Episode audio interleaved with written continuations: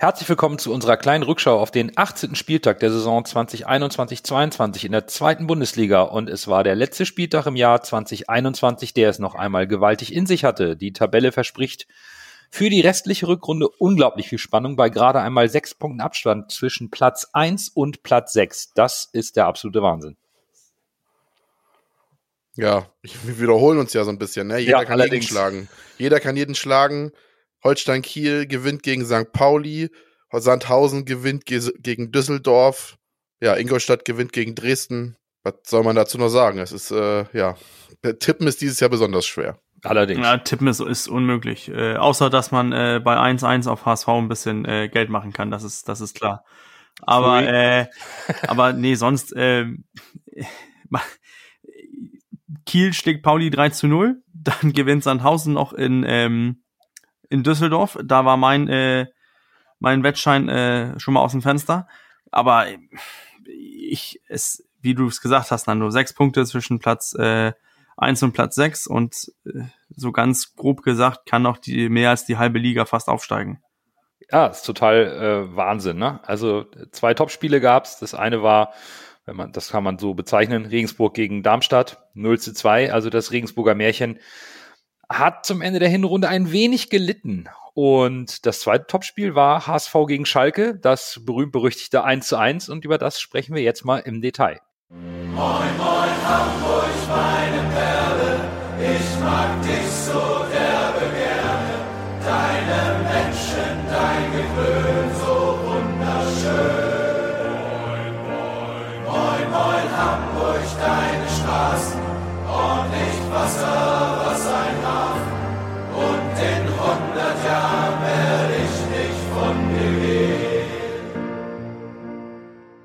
Moin, ihr Lieben, und schön, dass ihr wieder dabei seid zur 148. Folge vom Volkswackengeflüster. Wie immer mit Nando.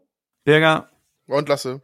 Wir sprechen heute über das äh, Topspiel im ersten Spieltag der Rückrunde. HSV gegen Schalke. Und anschließend geht es in die Hinrundenanalyse. Und da bekommen wir Unterstützung durch zwei fantastische Gäste.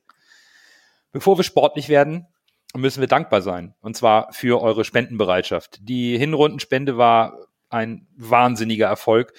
Und so viele fantastische Menschen haben sich daran beteiligt. Wir haben insgesamt, ihr habt es bestimmt auf unseren sozialen Kanälen äh, schon mitbekommen, 801 Euro zusammen bekommen von euch und somit 267 Euro pro Organisation gespendet. Die sind getätigt, die Belege sind hochgeladen. Und wenn die Spendenbescheinigungen da sind, liefern wir diese gerne auch noch nach. Und jetzt bleibt zu hoffen, dass der HSV in der Rückrunde noch besser performt als in der Hinrunde, damit wir nach der Saison einen noch tolleren Beitrag mit eurer großartigen Hilfe zusammenbekommen. Herzlichen Dank noch einmal an dieser Stelle von uns an euch. Und jetzt gehen wir auch rein in die sportliche Analyse. Tim Walter sah auch gegen Schalke keine Notwendigkeit, die Startelf der letzten Wochen zu verändern. Ich persönlich habe es auch nicht erwartet, dass er, obwohl Muheim und David wieder genesen waren, da irgendetwas tut die Startelf hatte sich einfach schon nach den sehr guten Ergebnissen der letzten Wochen einfach auch ein bisschen festgespielt und es auch verdient, in den Jahresabschluss zu gehen. Ja, also selbes Personal. Es, es scheint, äh, Walter hat seinen, seinen Stamm gefunden und dennoch war ich ein bisschen überrascht, dass äh, es laut Y-Scout angeblich ein äh, 4-4-1-1 war, mit, mit Kittel vorgezogen auf der 10 und dann Glatze vorne ich glaube, das war wohl aufgelegt auf dieses äh, 4-3-3, was wir mittlerweile von, von Walter kennen, aber ähm, dass, äh, dass Ali Du und, äh, und Jatta defensiver agieren mussten, kommt bestimmt auch davon, dass ähm, das äh, 3-5-2 von, von Schalke äh, uns äh, einige Dilemmas äh, offenbart haben, hat. Ja, gehe ich mit der Mitbürger. War jetzt nicht wirklich überraschend. Das Einzige, was vielleicht hätte passieren können, dass wir das Zuhun reingerutscht wäre, wenn ähm, wenn Doyle gesp äh, gesperrt war, gewesen wäre, oder äh, nicht gesperrt, sondern nicht fit gewesen wäre, das war ja im Gespräch. Aber ansonsten war jetzt äh, ja nichts Überraschendes in der Aufstellung. Wir hatten das ja auch so erwartet. Reis und nicht Doyle. Äh, Reus, ja, ja. Da war wohl eher der Wunsch der Vater des Gedankens. Ja, also genau, Reis war fit, daher kein Zuhonen ähm, und dann ging das Spiel los. Und ich glaube, besser kann es nicht starten. Anpfiff, Ecke, Tor 1 zu 0 für den HSV. Und das war der Auftakt in eine sehr interessante erste Halbzeit, denn, und das muss man Schalke, glaube ich, hoch anrechnen, geschockt waren die gar nicht nach zwei Minuten. Das war schon bravourös die Antwort, die Schalke direkt auf dem Platz gezeigt hat. Ja, es lief natürlich nach, nach Wunsch für den HSV. Erste Ecke, Kopfball, Tor. Aber danach irgendwie hat der HSV so ein bisschen in meinen Augen ja, das Spiel nicht eingestellt, aber Schalke hat echt, echt gut dagegen gehalten, muss man sagen. Im, Im Zuge ihrer Möglichkeiten, wir hatten das ja auch im, in der letzten Folge gesprochen, Schalke spielt halt nicht den, die feine Klinge, sondern Schalke spielt eher Kampffußball und das haben sie halt auch gezeigt. Also was, was mich wundert bei, beim Tor ist, wie man äh, Glatze, der fast zwei Meter hoch ist und ziemlich kopfballstark ist, und dann noch unser, äh, unseren Top-Torjäger, wie man den so freistehen lassen kann äh, in, in, in, in der Zone im äh, Strafraum und dann, dass er einfach völlig un, un, ja, ohne Druck einfach aufs Tor köpft und dann, ja, pff, sehr guter Anfang, fantastischer Anfang und äh, und ich fand auch in den ersten zehn Minuten, habe ich echt gedacht, ui, ui, ui, Schalke, äh, das passt überhaupt nicht, was da bei euch äh, losgeht. Da ist keine, keine Struktur richtig drin. Sie hatten es sau schwer in den ersten zehn Minuten Jatta und Alidu irgendwie im Griff zu bekommen. Ich glaube, das Stimmt, war. Da stimme ich dir zu. Da waren, da waren diese Absprachefehler, äh, dass äh, wenn der Außenspieler von Schalke weit nach vorne gerückt ist, dass der Außen, dass der linke Innenverteidiger dann oder rechte Innenverteidiger, dass der dann rausrückt und ein bisschen bereit steht, um da Alidu und, und Jatta irgendwie abzufangen. Das haben die dann äh, nach so 10, 15 Minuten haben sie das gelöst. Und ähm, HSV hatte auf diesen, diesen Zug, ich, ich fand, wir hatten das auch in der letzten Folge ziemlich angesprochen, also Tim Walter hört doch nicht zu, ähm, aber wir hat, da hat HSV hat es sehr schwer getan, da irgendwie einen, einen Gegenzug zu bekommen und ähm, und haben irgendwie haben uns das schwer getan, dieses dieses zu lösen. Ähm, und dann fand ich das sehr äh, spannend zu sehen, dass der HSV wiederhin mit dieses vollem Risiko von hinten aufgebaut gespielt hat durch das ganze Spiel. Und ja, es hätte schief gehen können, es hätte sogar schief gehen müssen, ich glaube, wir hätten uns die Haare ausgerissen, hätte äh, Glatze die Chance bekommen von, ähm, von der Nummer 7 von Schalke in der zweiten Hälfte. Aber sobald wir unser Spiel vorbei an, an deren ersten Pressing gespielt haben, wo wir dann die ersten beiden Stürmer, Salazar und auch meistens die beiden Außenspieler, wenn wir an den beiden, an den fünf Leuten vorbeigespielt haben, hatten wir auch riesige Möglichkeiten und riesig mit Platz, um unser Spiel zu setzen. Also das risikoreiche Aufbauspiel hat sich auch in, in Situationen auch gelohnt, ganz deutlich gelohnt. Ich denke, das lohnt sich immer, weil es mittlerweile ein Stück weit auch die Identität der Mannschaft auf dem Platz ist. Und das stellt man nicht einfach ein, nur weil äh, der Gegner mit unglaublicher intensiver Qualität und äh, Gegenpressing arbeitet. Das äh, würde dann einfach wieder dem widersprechen, wofür Tim Walter steht. Und das ist es, seinen eigenen Fußball auf dem Platz dominant zu spielen und sich nicht nach dem Gegner zu rechnen. Und in der ersten Halbzeit fand ich das Duell eigentlich sehr ausgeglichen. Da waren auch noch Möglichkeiten für den HSV. Und wir haben, wie ihr es eben auch gesagt habt, das von Schalke gesehen, was sie können. Sie spielen aus dieser massiven Defensive heraus mit zwei laufintensiven, offensiven Außenverteidigern, Ranftel, Oveljan, das ist schon sehr wuchtig, aber da in der ersten Halbzeit fand ich das Duell eigentlich wirklich noch ausgeglichen. Ne? Da hatten beide Mannschaften Chancen. Und meine Hoffnung war, wir gehen jetzt mit dem 1-0 in die Halbzeit und kommen aus der Pause raus und kriegen etwas mehr Ruhe und Kontrolle ins Spiel, etwas mehr Ballbesitz, um Schalke ein bisschen auszubremsen. Also in den ersten zehn Minuten muss ich auch nochmal Bürger zustimmen. Dachte ich, oh, wenn sie das jetzt nicht hinbekommen, da habe ich nämlich genauso gesehen wie Bürger, da haben sie richtig Probleme gehabt mit unseren schnellen Außen. Und dachte ich, oh, wenn sie das nicht hinkriegen, könnte es hier ganz schnell 2-0, 3-0 stehen. Ja. Und es steht die Chance, dass wir Schalke richtig abschießen. Aber nach 10 bis 15 Minuten haben sie das dann ja in den Griff bekommen. Und dann haben sie das Spiel halt bisschen mehr auf ihre Seite gezogen, sodass der HSV halt ungefährlicher wurde. Und sie selbst mehr Akzente setzen konnten, ja. Äh, Nochmal zu, zu dem Punkt, äh, den Nando eben gebracht hat, mit das lohnt sich immer, dieses Spiel aufzubauen mit, mit, den, mit den Torwart und so. Das ist, ist natürlich so, hätten wir, wie es äh, so aus meiner Sicht, ähm, was man oft vom Stadion hört, finde ich, dass, äh, ey, schlag doch mal lang, du schlägst den Ball lang, schlägst den zum Innenverteidiger hoch oder zum, zum Stürmer, den versucht er zu treffen, doch der Innenverteidiger gewinnt das, den Ball und dann bist du einfach, die hast du den, ja, du laufen die einfach direkt auf dein Tor wieder zu. Und besonders, weil Schalke so viel ins Pressing investiert haben, ist das ja uns ja auch gelungen, uns ein, zwei, drei Male da rauszuspielen. Und deswegen, ich, ich fand auch, dass das Risiko hat sich, da zeigt sich genau gegen diese Mannschaften, die so aggressiv pressen. Denn, denn da brauchst du auch diese Ballsicherheit, die wir in der Mannschaft haben, um auch das Spiel durchzuziehen. Deswegen fand ich, ich fand das schon richtig, dass wir es gemacht haben, obwohl ich mich von so äh, vom Blutdruck her Samstagabend äh, schon gewünscht hätte, dass man ein, zwei Mal vielleicht ein bisschen länger geschlagen hätte, um auch mal Schalke dazu zu zwingen, ähm, ein bisschen mehr nach hinten zu rücken und auch zu hoffen, dass man, wenn man Glatze vorne hat, dass er einen Ball festmachen kann und so auch äh, Alidu oder Jatta in Szene setzen konnte. Dem kann ich total folgen. Also dem, dem Argument kann ich total folgen. Auf der anderen Seite diese Rufe nach Schlag doch mal einen Ball lang gegen eine massive Dreier- respektive Fünferkette mit einem unserer Stürmer. Äh, eins gegen drei, also drei gestandene Innenverteidiger gegen Glatzel. Der gewinnt das Kopfballduell nicht, wenn du ihn lang schlägst. Also dann musst du schon wirklich einen präzisen langen Abschlag diagonal vielleicht auf einen durchstartenden Spieler schicken, damit der auch ankommt. Und das ist nun wirklich jetzt mal nicht ebenso aus dem Ärmel geschüttelt. Also Befreiungsschläge meinetwegen ja, aber einfach so blind nach vorne, davon halte ich auch nichts. Und eigentlich war ja die, die Erwartung, dass der HSV zu Hause mit einer Anzulführung in der zweiten Halbzeit wirklich mehr Ruhe und Kontrolle, mehr Ballbesitz gewinnt, um eben Schalke zu entschleunigen, die ein wahnsinniges Tempo gegangen sind in diesem Pressing. Hat aber nicht geklappt und ja, am Ende wurde es so ein bisschen in der zweiten Halbzeit eine, eine, eine Defensivschlacht, ne? anrennende Schalker gegen die äh, Hamburger Mauer. Nur in der 87. Minute war da ein Loch. Und irgendwie finde ich, dass dann der Ausgleich nach dem Spielverlauf, so bitter es ist, dass er so spät fällt, der war irgendwo schon auch verdient. Ja, absolut. Das war ein Ergebnis, äh, faires Ergebnis dieses Spiels, folgerichtig des Spielverlaufs. Klar kann man, mit Glück duselt man sich durch und gewinnt das Ding 1-0. Aber ganz ehrlich, keiner kann sich beschweren, dass dass das 1-1 ausgegangen ist, sorry. Das, das, das, da müssen wir mit leben als HSV-Fans. Also, das, äh, da, da kann keiner wirklich meckern.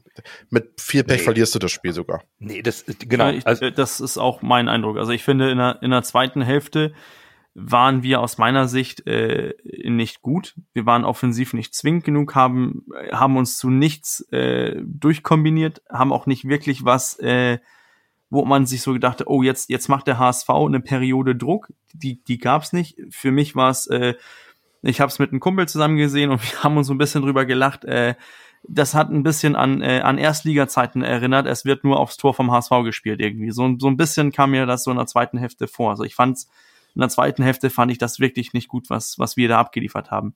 Aber wir haben drüber gesprochen, dass diese frühen Tore ändern Spiele. Ich glaube, man hat auch ganz, merkt, ganz deutlich gemerkt, Schalke wollte um Gottes Willen das Spiel nicht verlieren, denn dann hätten, wären sie schlecht in die Winterpause gegangen. Andersrum, der HSV hätte, oder beide Mannschaften, habe ich auch in der, in der, letzten Folge gesagt, beide Mannschaften konnten in, mit, mit einem Unentschieden leben. Das, das sieht man ja auch jetzt an der Tabelle. Jetzt ist noch nichts entschieden das war so ein bisschen die Quintessenz aus unserer letzten Folge, dass wir gesagt haben, mit welchem Gefühl gehst du in die Winterpause? Theoretisch könnte es auch ein krampfiges Unentschieden werden. War, glaube ich, meine Aussage, weil eben beide Mannschaften mit einem Punkt leben können, aber keiner will mit einer Niederlage in die Winterpause gehen. Und klar, Schalke wollte sich das nicht gefallen lassen und natürlich kann Schalke sich das auch nicht gefallen lassen gegen einen großen Konkurrenten um den Aufstieg und als Absteiger und eigentlich großer Favorit auf den Wiederaufstieg gegen den HSV in der Saison beide Spiele zu verlieren. Das darf man nicht vergessen. Die haben das Heimspiel gegen uns am ersten Spieltag 1 zu 3 verloren, kommen hierher, liegen sofort 1-0 hinten. Natürlich geben die Vollgas. Das ist auch das Ding von Gramozis und das haben die hervorragend umgesetzt. Und da hatte der HSV diesmal nicht die richtigen Antworten. Ich habe noch mal eine Frage an euch. Und zwar habe ich mir jetzt, ich war ja im Stadion und habe mir dann noch das Spiel jetzt nicht nochmal im Real Life angeguckt, sondern nur äh, verschiedene Highlights. Und da war, wurde immer gesagt, ein Fußballspiel auf hohem Niveau, tolle, tolle, toller Fußball. Das fand ich zum Beispiel gar nicht. Also es war ein spannendes Spiel und es hat von der Spannung gelebt, dass beide Mannschaften wollten und beide Mannschaften gekämpft haben und Willen gezeigt haben. Aber ich fand es jetzt fußballerisch, also nicht wirklich toll, muss ich sagen. Das ist eine schöne Überleitung lasse, die Frage, weil das ist das, was ich mir noch für dieses Spiel in der Analyse notiert habe. Für mich war es das schwächste HSV-Spiel in der laufenden Saison. Insbesondere in der zweiten Halbzeit. Das klingt jetzt sehr kritisch und das will ich in Summe gar nicht sein. Aber ich beziehe mich hier mal auf die Passgenauigkeit des HSV. 68 Prozent. Ja, das ist mir nämlich extrem, genau das ist mir aufgefallen, dass wir unfassbar viele Ballverluste und schlechte Pässe hatten. Schalke hat uns wirklich stark angelaufen, aber dadurch auch unglaubliche Lücken in der Defensive offenbart. Und es war das erste Mal für mich in dieser Saison, dass der HSV nahezu über die gesamte Spielzeit nicht in der Lage war, das auszunutzen und für Entlastung zu sorgen und Schalke damit zu bremsen, weil wir so unkonzentriert waren. Die Pässe ins letzte Drittel auf Alidu, auf Jatta oder eben aus dem Dribbling heraus auf die nachrückenden Spieler sind einfach nicht angekommen. Das war für mich spielerisch auf gar keinen Fall hochklassig und wenn Bürger schon die Hand hebt, habe ich jetzt ein bisschen Angst um meine Aussagen. Ich, äh, ich sitze und, und äh, stimme euch äh, ganz einfach zu. Ich fand es auch, dass, und besonders weil ähm, wir so losgelegt haben am Anfang und auch die ersten zehn Minuten, wo man gedacht hat, oi, wir können hier ein richtiges Zeichen setzen. Und dann hat man, so aus meiner Sicht, ab der 10., 15. Minute abgebaut, ohne richtig äh, Akzente zu setzen, ohne richtig gefährlich zu werden. Ich finde auch, man hat, man hat Schalke zu viel kommen lassen, aber ohne dass es so richtig gefährlich wurde. Hab, war so mein Gefühl. Aber so jetzt Real Life geguckt, das Spiel, es war schon mehrmals äh, brenzlig. Und äh, hätten wir noch zehn Minuten gespielt, wäre es bestimmt auch schief gegangen.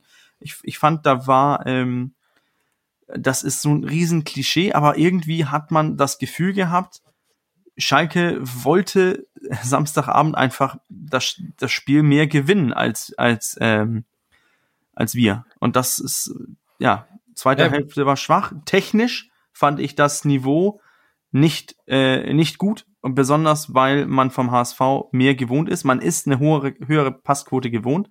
Deswegen, ich habe dieselben Punkte notiert, wie ihr beide angesprochen habt, dass äh, es war ein intensives Spiel, ja, aber fußballerisch gut, naja. Was, was Lasses Eindruck ja auch noch bestärkt, sind ja immer die berühmten unterliegenden Parameter eines solchen Spiels statistischer Natur. Acht Torschüsse für den HSV, 28 für Schalke. Das ist absolut nicht die HSV-Norm in dieser Saison. Ballbesitz 50-50, nicht HSV-Norm.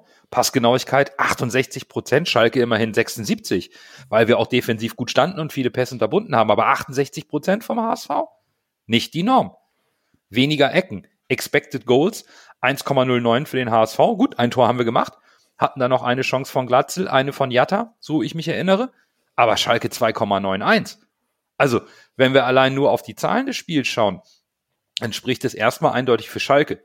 Aber auch Schalke hat aus meiner Sicht nicht den feinen Fußball gespielt, sondern sie haben uns reingedrängt, versucht, die Bälle in den Strafraum zu bringen und haben irgendwann dann den entscheidenden Abnehmer gehabt. Aber ansonsten, es war eigentlich schon so, so, so eine, ja, schon eine, eine gute, also gutes Niveau, aber es war mehr eine, eine Schlacht auf dem Platz zweier Mannschaften und nicht der feine Fußballlasse. Also da würde ich deine Stadionsicht auch aus Fernsehsicht komplett bestätigen. Ja, es wundert mich halt, dass dass denn so im Volksmund, sage ich mal, auch von den Journalisten dann so gesagt wurde, dass das so ein, so, so, so ein anspruchsvolles Fußballspiel war. Also rein technisch habe ich das halt gar nicht gesehen. Nee, und ich glaube, ich glaube auch Tim Walter hat es nach dem Spiel gesagt, ne, dass die Winterpause kommt jetzt genau richtig und die Jungs sind ein bisschen auf. Und ich glaube, mit, ähm, und er hat selber auch im Interview gesagt, dass wir die Konter nicht gut auch gespielt haben. Das war schon schlecht. Defensiv fand er es sehr in Ordnung. Und ich glaube, das, das äh, spiegelt ja das wieder, was wir auch gesehen haben. Und dadurch, dass die Jungs jetzt in die Winterpause gehen und vielleicht der ein oder andere Spieler ein bisschen an ähm, sich regenerieren kann oder ein paar Verletzte zurückkommen, ich glaube, dann können wir es für Schalke, für das Schalke-Spiel auch sein lassen. Ein, ein leistungsgerechtes Unentschieden zweier sehr guter Mannschaften, die noch alle Möglichkeiten in der Rückrunde haben. Und was jetzt noch fehlt, um den letzten Spieltag im Jahr 2021 abzuschließen, ist der Man of the Match. Dann erst Groh, der den Ball übernimmt, halblinke Position zu Mackert. Er sollte schießen, 25 Meter am ersten frei. Schuss auf das Tor. Tor! Tor! Ein herrlicher Treffer, ein wunderbarer Treffer. Angeschnitten, der Ball fliegt er unhaltbar rechts ins Eck. Wenn wir jetzt einen Ball hätten, würde ich es Ihnen nochmal zeigen. Und genau die Punkte, die wir eben diskutiert haben, machen es, glaube ich, auch richtig schwer, einen Man of the Match zu wählen. Denn ähm, bei mir hat sich einfach dieser Eindruck verfestigt, der HSV hat defensiv stark gespielt, war aber auch stark gefordert, offensiv nicht das gewohnte Gesicht und deswegen wird es schwierig, da jemanden rauszupicken. Lasse, ich bin gespannt, wie du dich da entschieden hast. Ich habe mich auch super schwer getan. Am Ende habe ich mich für Bakriata entschieden, weil mir der von den Offensivspielern noch tatsächlich am besten gefallen hat. Gerade wegen der ersten Halbzeit hat er viele Akzente gesetzt, ist oft durchgekommen. Oftmals ein bisschen glücklos leider, aber der hat immer äh, Gefahr ausgestrahlt, sag ich mal, und dafür kriegt er mein Man of the Match. Ich finde es schön, dass du einen Offensivspieler genommen hast. Das habe ich nämlich auch getan. Erstaunlicherweise, trotz der starken Defensivleistung, ist mir ein Offensivspieler so im Gedächtnis geblieben, den ich für, für seinen Einsatz und seine Einstellung honorieren möchte in einem wirklich schweren Spiel, und zwar für einen Stürmer. Meiner ist äh, Bobby Glatzel, denn ähm, er hat erneut getroffen und den Einsatz, den er vorne in diesem Spiel gezeigt hat, der hat mich beeindruckt. Der hat nicht aufgesteckt, obwohl er so wenig Bälle bekommen hat, hat immer wieder Wege gemacht. Und ich freue mich richtig auf unsere Nummer 9 in den kommenden Spielen im neuen Jahr. Von daher geht meine an, an Robert Glatzel. Ich, ähm, ich gehe dann in die Defensive und finde unseren, äh, mein Man of the Match. Ähm, für mich war es äh, war's Mario Vuskovic. Ähm, ich, ich finde, der hat ich finde, wenn man, wenn man so sieht, welche Schalker Chancen entstanden sind, fand ich, war er wenig beteiligt an denen, wo die Chancen ähm, kre kreiert worden sind. Ähm, und ich, ich fand ihn eigentlich solide, hat nicht den Ball so vertändelt, wie er schon es ein, zwei Mal fast getan hätte. Und ähm, ja, von daher einfach Mario Vuskovic. Jetzt noch eine Frage zum Spiel für euch beide. Die Auswechslung Hättet ihr da was anders gemacht? Also aus dem Bauch heraus würde ich sagen, es hätte nichts geändert. Und hätte auch nichts anderes gemacht. Wüsste ich ja, jetzt nicht. Da gehe ich mit Nando. So, so, auch, so auch mein Gefühl. Deswegen nur die Frage, ob, ob, ob Walter da was, was anders hätte machen können. Aber ich, ich habe auch nicht diese, die Möglichkeit gesehen. Ich glaube, manchmal gibt es so Spiele, da bist du als Trainer einfach machtlos, wenn es einfach mal nicht funktioniert. Und ähm, er hat ein bisschen was probiert, ging nicht. Kann ich bestätigen. Was aber, ge was aber ging, war ein Hörervoting. Und da hat es diesmal Lasse erwischt mit seinem Man of the Match, denn der ist nicht in der Top 3. Vuskovic hingegen schon, der ist Dritter geworden. Auf Platz 2 Johansson. Und Man of the Match des 18. Spieltages und der letzte in diesem Jahr ist unsere Nummer 9, Robert Glatzel. Herzlichen Glückwunsch an unseren Bobby, der jetzt mit neun Toren auch ähm, eine gute Torquote mit ins neue Jahr nehmen wird. Und das war es mit dem Spielen in diesem Jahr. Einen kommenden Gegner für unseren HSV gibt es erst wieder Mitte Januar. Da geht's nach Dresden am 14.01. Der HSV startet am 30.12. mit dem Training und wird vom 2. bis 8. Januar 22 ins Trainingslager reisen. Also kleine Winterpause für uns also der perfekte Zeitpunkt kurz vor Weihnachten, um noch einmal die Hinrunde Revue passieren zu lassen. Und dafür holen wir jetzt unsere Gäste dazu und sind sehr gespannt, wie deren Retrospektive aussehen wird. Auf in die Hinrundenbewertung unseres HSV und die Stammhörerschaft kennt diesen Teil unseres Podcasts bereits. Wir drei lehnen uns jetzt ein wenig zurück und lassen unsere Gäste sprechen. Wen haben wir denn dabei? Zum einen haben wir Martin aus unserem Kicktipp-Spiel hier. Der ist in der Hinrunde Vizemeister geworden und profitiert davon, dass der Herbstmeister es zeitlich nicht einrichten konnte. Moin und schön, dass du da bist, Martin. Ja, hallo, moin. Äh, Freue mich. Und zum anderen haben wir einen alten Bekannten noch am Mikrofon, den guten Max von äh, Sportstown Hamburg. Den kennen einige von uns natürlich schon, von unserer Hörerschaft. Moin Max. Moin die Herren. Und wir beginnen mal ein bisschen mit Martin, denn du bist für unsere Hörerschaft der große Unbekannte. Wie, wie kommst du zum HSV und auch in unser Tippspiel und zu unserem Podcast? Ja, ich, ich fange mal mit dem, mit dem Tippspiel an. Ähm, das war eigentlich über Twitter eher so. Also ich bin ja irgendwann mal auf den Trichter gekommen, alle möglichen Leute, die was mit dem HSV zu tun haben, irgendwie zu adden und da war das Volkspark-Geflüster äh, halt auch mit dabei. Und ähm, dann habt ihr irgendwann den Link gepostet. Äh, letzte Saison habe ich schon mitgemacht und diese Saison bin ich relativ weit vorne gelandet. Beim HSV bin ich schon ein bisschen länger. Ähm, 21 Jahre habe ich mal geguckt, also vor, Ui. vor ein, 21 Jahren. Ja, ich bin schon ein bisschen älter. Ähm, ich war als Kind, äh, muss ich vielleicht dazu sagen, war ich KSC-Fan, weil die irgendwann mal 7 zu 0 gegen Valencia gewonnen haben, war ich totaler Fan. Euro-Eddy. Ja, Euro-Eddy, genau. Und dann sind die aber ja abgestiegen in die dritte Liga damals und ähm, der SWR war nicht so gut empfangbar. Also, naja, ich musste mir einen neuen Verein suchen und ähm, Kumpel hat mich damals irgendwie mit einem anderen Kumpel dann mitgenommen. Da haben die in Rostock gespielt. Ich habe damals noch da in der Nähe gewohnt. Und ähm, ich werde das nicht vergessen, dass ich damals erstmal so neutral hingefahren bin. Ich sage, ja, ich guck mir das mal an. So HSV an sich hatte ich nicht viel damit am Hut. Aber die Fahrt dahin, die war richtig geil, so mit den Leuten und alles. Mhm. Muss ich dazu vor vorstellen, ich komme aus MacPom, drei, drei Waggons, erster Waggon Hansa, zweiter Waggon HSV, dritter Waggon Hansa und wir alle in die Mitte und total äh, Party gemacht. Dann stand ich da als 16-Jähriger vorm Verkaufshäuschen und wollte mir Tickets kaufen für die Auswärtstribüne, äh, für, für den Auswärtsblock und dann haben die mich da nicht reingelassen von Hansa, weil ich halt aus der Nähe, aus, aus MacPom kam, so, weil sie halt gesagt haben, ich könnte ein Hooligan sein oder so. Wo ich dann gesagt habe, jetzt seid, seid ihr bescheuert? Naja, gut, darf ich das sagen? Ja. Ne? Ja. Äh, so, haben mich halt, ja, haben mich halt total geärgert und hatte zum Glück von meinem Kumpel, der mich halt mitgeschleppt hat, irgendwie halt irgendwie noch so Dauerkarten von einem Bekannten, von einem Nachbarn irgendwie so. Und dann stand ich da irgendwie bei Ende November Wetter da im Hansa-Block so. Hansa gewinnt dann auch noch irgendwie 1 zu 0. Avidsson trifft da so.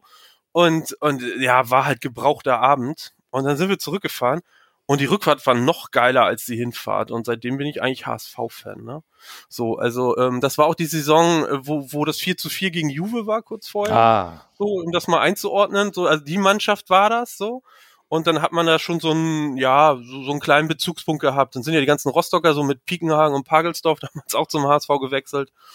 Und ja, sechs Jahre später bin ich dann nach Hamburg gezogen, gleich mit Dauerkarte, Supporters Club, Stehplatz und viele Auswärtsfahrten. Die wilden Jahre hatte ich so bis, ähm, ja, bis, bis zu den Werderwochen. Und dann, ja, kam das Studium dem Ende entgegen, dann war ich erstmal nicht mehr in Hamburg und naja, HSV gucke ich trotzdem noch so. 2018 frischen Haus gekauft, habe ich einen Baum entwurzelt am Tag des Abstieges, das weiß ich auch noch, habe ich sehr viel Verbindung zu dem Tag, weil ich das dann endlich geschafft habe.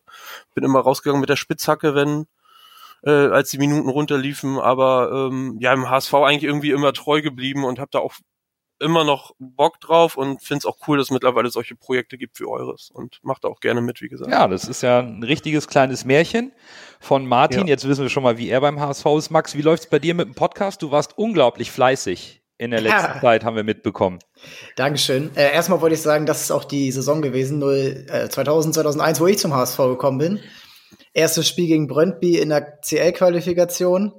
Äh, null- ein Ein Blo- Elfmeter, ne? Nee, Mit- 0 zu 0. Nee, ach nee, das war später. Das war 0 zu 0, wo, äh, wo gar nichts passiert ist. Aber es war mein erstes äh, Spiel und äh, ich im, frisch im Marcel Ketteler Trikot äh, das erste Mal dabei gewesen. Und dann das zweite Spiel war dann ähm, auch in der Saison das letzte Spiel gegen Bayern mit Patrick Andersson, Matthias Schober das und äh, Ach, das Ding, ja. ja, man kennt es. Ähm, ja, äh, Podcast läuft sehr gut. Äh, erstmal äh, danke fürs Intro. Ja, fleißig, macht Spaß, auch äh, auf alles so einzugehen.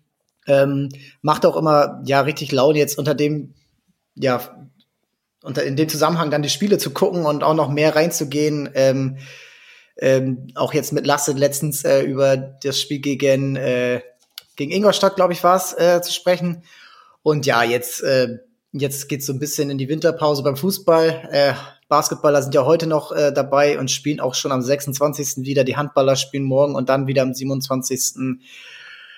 Dann ist im Januar Hockey WM, Hockey EM. Es ist äh, ja, das macht schon macht schon Laune und äh, wird auch genauso in dem Tempo weitergehen im neuen Jahr.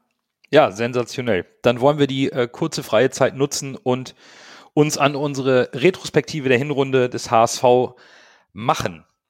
Und wir beginnen wie immer im Sommer. Und da gab es eine, wie immer, Trainerverpflichtung beim HSV.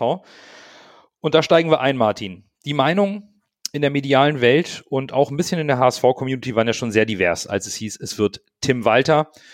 Da war alles dabei, ne? Toll, super, Katastrophe, das wird nie was. Deine Gedanken damals zur Trainerverpflichtung? Mm, also ich habe mir damals Steffen Baumgart gewünscht, so, auch weil ich den als Spieler schon immer cool fand und schließt sich vielleicht dieser Rostocker Kreis, keine Ahnung. Aber äh, ich finde, der hat Großes geleistet. Na gut, der ist jetzt in Köln. Und als ich dann Tim Walter gehört habe, ja, war ich auch erstmal verhalten. Also ich wollte ihm auf jeden Fall eine Chance geben, einfach weil diese Art von Trainer hatte der HSV jetzt zumindest die letzten Jahre nicht. So, ne? Also mit Daniel Thun und und ähm, ja, keine Ahnung. Hannes die Wolf, vorher Dieter krieg die gar nicht mehr. Ja, Dieter Hacking, genau, den Namen hatte ich auf dem Schirm. Ähm, ich wollte ihm eine Chance geben, so. Was ich, was ich nicht gut fand, in, war seine Außendarstellung so. Ähm, also, wie er sich so an der Seitenlinie benommen hat, so gerade in Stuttgart, wie er da mal ausgeflippt ist. Ich weiß noch, als der HSV da gegen Stuttgart gespielt hat, ich glaube, da war er noch an der Seitenlinie.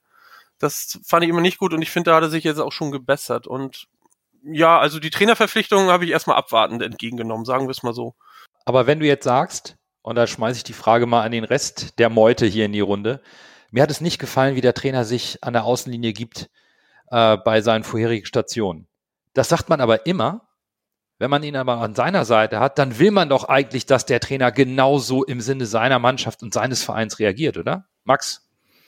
Ja, genau. Also ähm, ich finde das auch immer äh, genauso wie bei Spielern, äh, die man äh, auf der anderen Seite hatte, wo man immer äh, genervt war. Äh, Spieler wie ein Marc van Bommel früher oder auch David Jarolim, da war wahrscheinlich äh, die anderen 17 Vereine der Bundesliga immer genervt, wenn äh, wenn David Jarolim auf dem Platz stand. Wir haben ihn äh, meiste Zeit gefeiert und äh, ihn für seinen, ja, für seinen Einsatz, für seinen, auch vielleicht für seine bisschen seine Schauspielerei geliebt. Und Tim Walter sehe ich da recht ähnlich. Ähm, fachlich finde ich ihn sehr gut. Ähm, ich finde, er lässt einen schönen Ball spielen. Er lässt die richtigen Spieler mittlerweile auch ähm, länger spielen. Er hat einen Ali Du in die Mannschaft gebracht. Er hat einen äh, hat ein Ludovic Reis das Vertrauen gegeben, auch wo er den Hate bekommen hat, aus der, sagen wir mal, auch von den Fans oder auch Muheim. Ähm, Johansson im Tor hat das Vertrauen von ihm, äh, auch Spieler wie Rohr äh, oder Suhon, die äh, eingesetzt wurden. Und ähm, ja, zur Außendarstellung, ich finde das immer, ich finde, das ist dann, äh, es wirkt vielleicht bei einem Tim Walter ein bisschen anders ähm, als bei einem Steffen Baumgart, aber ich finde, beide sind genau gleich. Also, weil Steffen Baumgart ist für mich der äh, legitime Nachfolger, was Jürgen Klopp angeht. Er ist so der Arbeiterjunge, der ähm, ja erstmal fachlich auch top ist, aber genau diesen Fußball spielen lässt, Tempo-Fußball und bei Tim Walter kommt alles so ein bisschen, vielleicht ein bisschen klüger her, aber letzten Endes sind das beides Vollblut-Fußballer. Vollbluttrainer. Und äh, da finde ich die beiden Kandidaten, die ich auch beide so als äh, Wahl 1 und 2 hatte, ähm, die ähneln sich da doch schon viel mehr, als man das jetzt auf den ersten Blick denkt, aus meiner Sicht. Und äh, ich bin froh, dass Tim weiter Trainer beim HSV ist und ich hoffe, er bleibt es noch eine Weile. Ja, ich, ich finde den Vergleich mit, äh, mit Jürgen Klopp finde ich auch so gut, denn an der Seitenlinie fand ich ihn auch immer zu viel, zu, zu, äh, zu explosiv finde ich ihn immer noch, aber dennoch würde, würde er jetzt als HSV-Trainer ins, ins Gespräch wiederkommen, würde man ihn natürlich mit Kusshand nehmen. Nur ähm, jetzt hat man Tim, Tim Walter, der genauso explosiv ist an der Seitenlinie wie, äh, wie Jürgen Klopp. Und ich, ich finde das auch gut. Auf der, und hätte man jetzt einen Trainer wie äh, Carlo Ancelotti, der immer nur sitzt und guckt, dann würde man auch plötzlich sagen, ja, der gibt äh, den, den, der Mannschaft keinen Geist, der, der peitscht nicht ein. Den hatten wir mit Dieter Hecking. Ja, genau. Das war, das war dann plötzlich auch plötzlich äh, falsch. Und ich glaube, dass es ähm, der HSV hat sich mit mit äh, Daniel Thune und auch mit mit äh, der Verpflichtung von Horst Rubisch so dieses Sympathisanten-Image so ein bisschen zurückgeholt und jetzt hat man die ähm, oder das das äh, in Anführungszeichen dumme Schwein äh, reingeholt, der die Sachen klar anspricht. Ähm, sieht man auch in den in den Interviews, wo er auch Fehler de deutlich anspricht und ähm, und das ist der der der pusht einen an die an so ein bisschen hängt einen auf die, die Fehler, die man macht, auf und das finde ich, äh, ich finde es ganz gut. Ich mag den Fußball. Ich, ich hoffe auch, dass er länger bleibt und dass man diese Richtung weitergeht. Wohl in den, in den, in den Interviews finde ich ihn auch super. Also mir ist dieses markant an der Seitenlinie. Also ich fand es ein, Ticken too much, was ich in den, in den Stationen davor von ihm gesehen habe. Also einfach dieses, kennt das ja immer, ne? Man wartet ja, bis seine Wasserflasche dann durch die Gegend fliegt oder so, die er in der Hand hat, immer die 05er. Aber er macht's nicht. Ähm, ähm, selten. So. Ich, wie gesagt, die Frage war ja, wie, wie war die. Alles gut, alles gut. Wie, ja, nee, nee, alles, ja, von mir aus auch. Wie war die Empfindung so, als ich davon gehört habe? Und dann muss, das waren so Sachen, woran ich gedacht habe. So, aber im Nachhinein auch diese Indi äh, Identifikation, die er da vorangetrieben hat, ne? Als Abschlachter das neue Lied rausgebracht hat, wir sind der HSV und er lässt das da in der Kabine spielen und alles, das ähm, ist ja nun nicht verkehrt. Ich habe zu dem Zeitpunkt immer noch ein bisschen gedacht, na, macht er das jetzt halt irgendwie so nach Drehbuch oder meint er das wirklich ernst? Aber ich glaube gerade, das könnte so ein Trainer sein, wenn der länger dann dabei ist, was man ja beim HSV leider nie weiß. Ähm, aber der hätte dann wirklich Identifikationscharakter, so auf, auf lange Sicht. Und das, ja, damit wird sich der Verein natürlich in irgendeiner Form auf jeden Fall einen Gefallen tun. Also meine Meinung über Tim Walter hat sich komplett umgedreht. Ich war am Anfang, habe ich gedacht, ah, Tim Walter ist halt, der hatte halt ein Image, wie, wie ihr es eben schon gesagt habt, für Fans von außen quasi, wenn du nicht, wenn es nicht dein eigener Trainer ist, hast du ihn, ich will nicht sagen gehasst, aber er hatte halt schon so ein Image, wo es hieß, ja, der Walter, der ist unsympathisch, der ist arrogant, der ist immer so von oben herab. Aber ich muss sagen, jetzt, wo ich habe jetzt auch den Podcast mit ihm gehört und äh, an sich, was man so von ihm mitkommt, der ist halt echt, der ist wirklich authentisch. Und ich finde ihn alles andere, wenn man ihn sich so näher mit ihm beschäftigt und wenn das der eigene Trainer ist, finde ich ihn jetzt alles andere als unsympathisch, muss ich sagen. Auch man sieht das, es gibt dieses Weihnachtsbild mit der Mannschaft und er stellt sich da erstmal in diesem HSV HSV Weihnachtspulli hin. Und ich glaube nicht, dass er den HSV-Pulli nur angezogen hat, weil die Marketingabteilung gesagt hat, jetzt ziehst du den anderen mit, wir den mehr verkaufen, sondern er fand den wahrscheinlich lustig, hat den angezogen und dachte, ja, das passt doch. Mhm. Und äh, ich, das hat er schon gemacht, weil er das wollte und nicht, weil der HSV ihn äh, dazu gezwungen hat. Das ist mal als Beispiel. Und ich glaube, der Typ ist einfach, der identifiziert sich total mit dem, mit dem, mit seinem Job und es ist jetzt in dem Moment halt HSV. Und äh, das merkt man, er versucht sich auch, er versucht sich wirklich einzuleben und er versucht sich wirklich mit dem auch quasi eins mit dem HSV zu werden, mit dem Verein zu identifizieren. Und das finde ich äh, durchweg positiv, muss ich sagen. Auch taktisch macht, lässt er sich nichts vormachen, da ist er überall mal haben in meinen Augen. Klar ist da, die Sache ist, mag man das taktische System oder nicht, aber an sich hat er Ahnung von Taktik und ja, auch, ich glaube, dass er die Spieler auch gut anfassen kann und äh, das ist, es ist, sieht so aus wie ein Match wenn, wenn ich das so zusammenfasse, also es ist bekannt, dass ich von vornherein ein, ein Tim Walter Befürworter war, aber wenn ich das zusammenfasse, gefällt mir eigentlich ganz gut, dass die Vorbehalte von Tim Walter sich gewandelt haben in, in zumindest in Respekt und Anerkennung. Und ähm, das war beim HSV immer ein bisschen anders. Ne? Da war der Trainer von vornherein schon der Star mit, mit äh, Dieter Hecking hatte man den erfahrenen Erfolgstrainer, mit äh, Daniel Thune hatte man den Menschenfänger, der war von vornherein beliebt. Der, der, der hatte ganz, ganz viel Kredit und Tim Walter hat sich den Kredit jetzt erarbeitet in seiner Art und Weise. Und ich glaube, das ist vielleicht auch mal so eine kleine Umkehrung zu den letzten Jahren, dass, dass man sich daran gewöhnen musste, mit einem solchen Trainer jetzt ja zu leben, aber es bisher ganz gut funktioniert.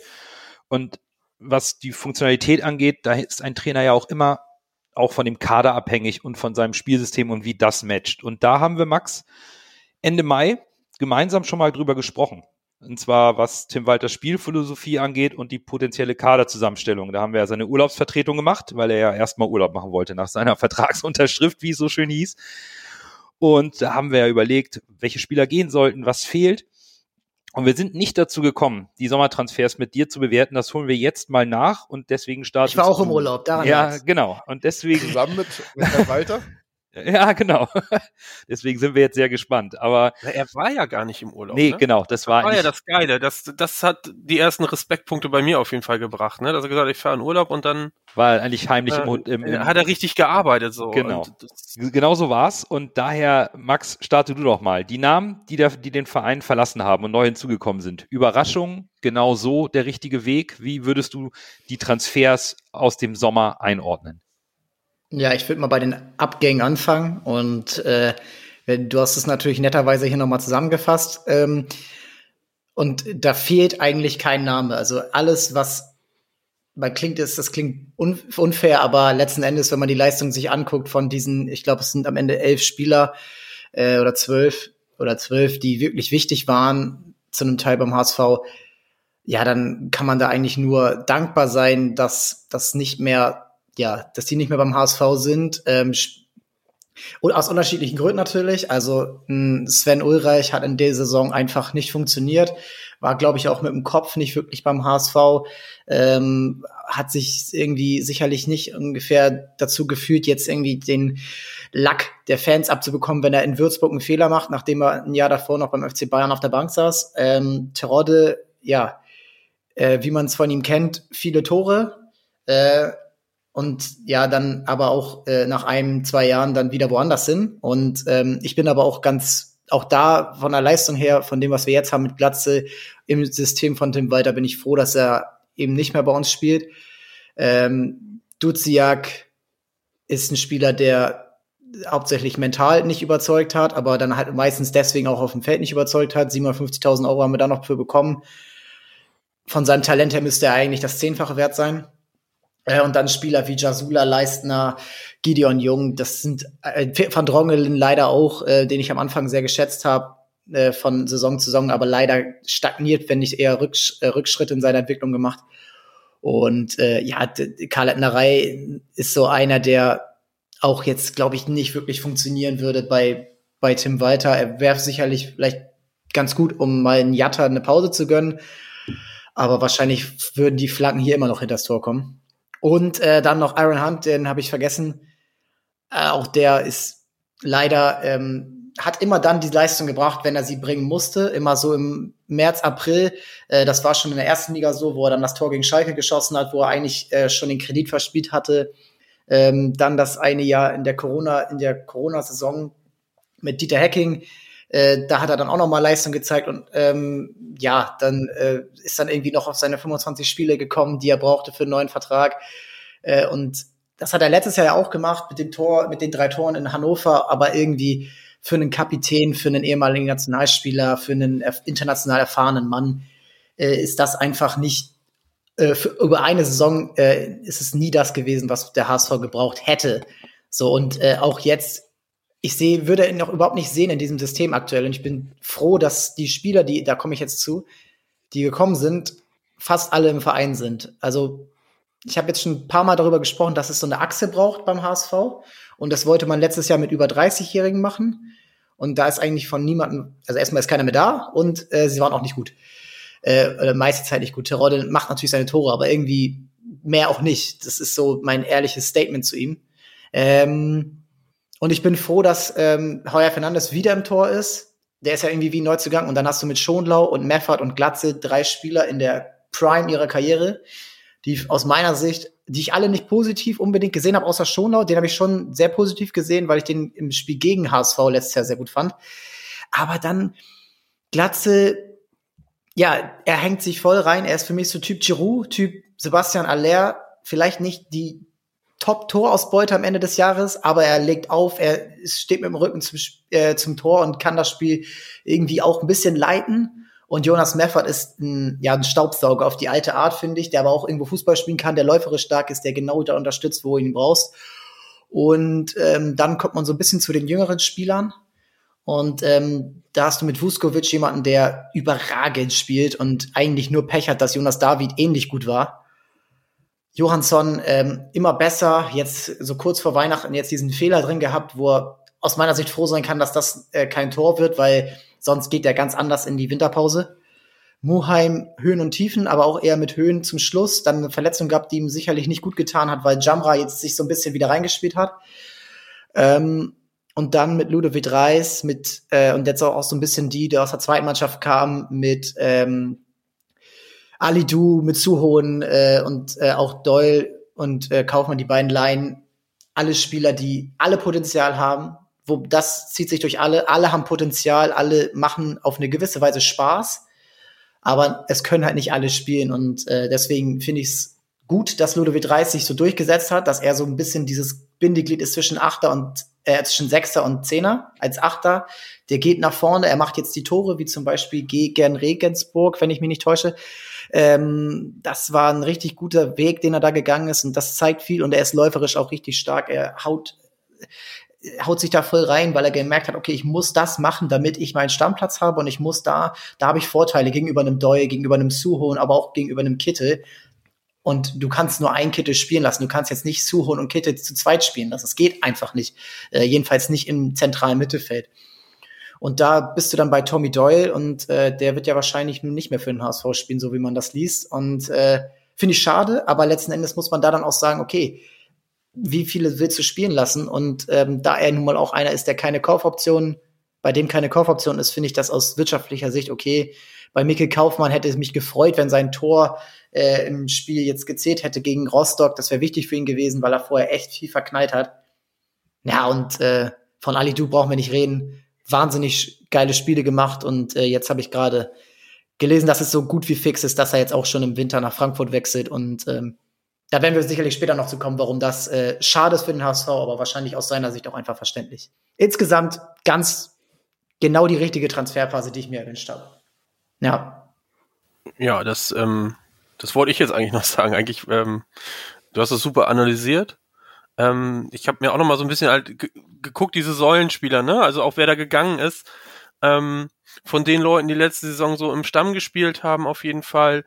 Ähm, also den einzigen, den ich wirklich vermisse, das ist Onana. Ähm, der Ja, hätte, glaube ich, auch bei uns, ne? aber- der, genau, das war die Cash Cow. Und äh, von daher nachvollziehbar, sonst hätten wir das andere gar nicht so zusammensammeln können. Aber alle anderen, ähm, Duziak 25 und wenn ich dann halt guck, äh, Meffert Glatzel 26, 27, also gleiches Alter und alle anderen jünger. Ähm, Jonas Bold hat ja sich die letzten Jahre auch nicht immer mit Ruhm bekleckert, was seine Transfers angeht. So, und ich finde, diese Saison hat einen guten Job gemacht. Also wenn man das jetzt so auch mit der Hinrunde zusammen sich mal anguckt, ne? Ähm, auch so gerade jemand wie Vuskovic, ich finde, Jonas David ist ja auch mehr oder weniger wie ein Neuzugang zu behandeln, ähm, weil er ja nie eine Chance vorher gekriegt hat und auch dann ab und an verletzt war. Der war ja auch kurz vorm Absprung. Und was ich ganz interessant finde, sind halt so Leute wie Meffert oder Schonlau, die halt irgendwie einfach da sind und funktionieren. So, das hat man ja auch nicht immer gehabt bei Transfers. So gerade Stammspielerpotenzial und dann dann zünden die nicht so richtig, aber äh, Schonlau auch gleich als als Kapitän dann da und ähm, funktioniert halt auch als Kapitän, ist ist sichtbar als Kapitän finde ich und auch Meffert da äh, eigentlich unverzichtbar vor der Abwehr. Und ähm, das sind dann aber trotzdem die Erfahrenen, die Älteren, so mit äh, 26 Lenzen. Also das finde ich vollkommen in Ordnung. Und äh, wenn du dann halt, wie gesagt, so Leute wie Reis oder halt Vuskovic hast, ähm, Johansson, ähm, finde ich, hat auch super Spiele gemacht. Also ich finde, das ist ein guter Weg. So mal gucken, wie die Rückrunde wird, aber ja, auch da werden wir bestimmt noch auf den Ausblick kommen. wir kommen auf jeden Fall noch auf den Rückrundenausblick am Ende. Und ich glaube, was man, ähm, was wir, Lasse Bürger, auch immer viel besprochen haben, war auch A, in einer Zeit einer Pandemie und Geisterspielen erwirtschaftete HSV einen Transferüberschuss. Das war ja auch ganz entscheidend. Also gute, gute fünf Millionen hat der HSV in diesem Sommer an Überschuss erwirtschaftet, natürlich durch Unana und den hohen Verkauf. Aber das ist nun mal der Weg. Das ist ganz klar. Und der Altersdurchschnitt wurde gesenkt. Man hat Spieler geholt, ihr habt, ihr zwei habt es eben angesprochen, mit Potenzial und vor allen Dingen, sie gehören dem HSV. Wir leihen auf Schlüsselpositionen wie damals Mangala und Fein, nicht Spieler, wo wir keine Option haben, die zu behalten, sondern wir verpflichten Namen, die nicht so klangvoll sind wie Terodde und Ulreich, die aber längerfristig unter Vertrag stehen und sich voll und ganz auch mit dieser Aufgabe identifizieren. Nicht wahr, Lasse? Absolut stimme ich dir zu. Und was ich interessant finde, ist, dass der HSV für mich spielerisch besser ist als letztes Jahr. Ich habe dir auch vor der Saison gesagt, dass ich den Kader dieses Jahr tatsächlich stärker einschätze als letztes Jahr. Rein von den Punkten hat sich das jetzt noch nicht wiedergespiegelt. Aber man sieht ja, dass die Spielanlage durchaus dazu befähigt, dass es eventuell, also spielerisch finde ich uns deutlich besser als letzte Saison. Auch viel konstanter. Von daher haben wir Geld gespart und trotzdem ist das spielerische Niveau oder das, das, das insgesamt das Niveau des Spiels äh, gestiegen. Und das finde ich, äh, das ist ein guter Job, den Jonas Bolt da gemacht hat. Und Vuskovic ist für mich, Vuskovic ist für mich, ich, vielleicht greife ich jetzt ga ganz hoch, ist für mich so Regal Nemanja Vidic vielleicht. Also das ist äh, Oh, schon, doch, ich glaube schon. Also es ist ein Spieler, der dem HSV richtig viel Kohle bringen kann, glaube ich. Ich hoffe natürlich, dass er lange bleibt, aber rein vom Talent und vom Können ist es, glaube ich, einer, der, der irgendwann mal ganz oben spielen kann. Ähm, ich wollte noch einmal kurz dazu sagen, ähm, was mir gut gefällt, ist, dass man meines Wissens aus de- oder meiner Ansicht nach aus den Fehlern der Saison äh, gelernt hat, dass du dieses Jahr nicht so Trikottransfers wie Leistner und Jasula, die vorher so, so Social Media Lieblinge sind, weil das harte Hunde sind, weil der eine 17 gelbe Karten hat und der andere äh, geht auch mal zu den Fans und äh, sagt da seine Meinung. Ähm, und ich finde, dieses Jahr hat man so ein bisschen darauf geschaut, okay, das interessiert uns dieses Jahr überhaupt nicht. So, wir holen hier keine Publikumslieblinge, sondern wir holen Spieler, die wirklich was auf dem Kasten haben, sowohl auf als auch neben dem Platz. Also ich ich finde, man hat, ähm, man hat, man hat viel Potenzial geholt, man hat viel Perspektive in den Kader geholt, man hat Spieler geholt, die Tim Walter für sein System braucht. Du hast den ganz klaren Sechser in Meffert, du hast spielstarke Innenverteidiger mit Schonlau, Vuskovic, spielstarken starken Torwart geholt, den Stoßstürmer und Glatzel. Du hast schnelle Spieler für Außen geholt oder auch gefunden mit, äh, mit Alidu, laufstarke Achter. Du hast, du hast das geholt, was für Tim Walter im System wichtig ist.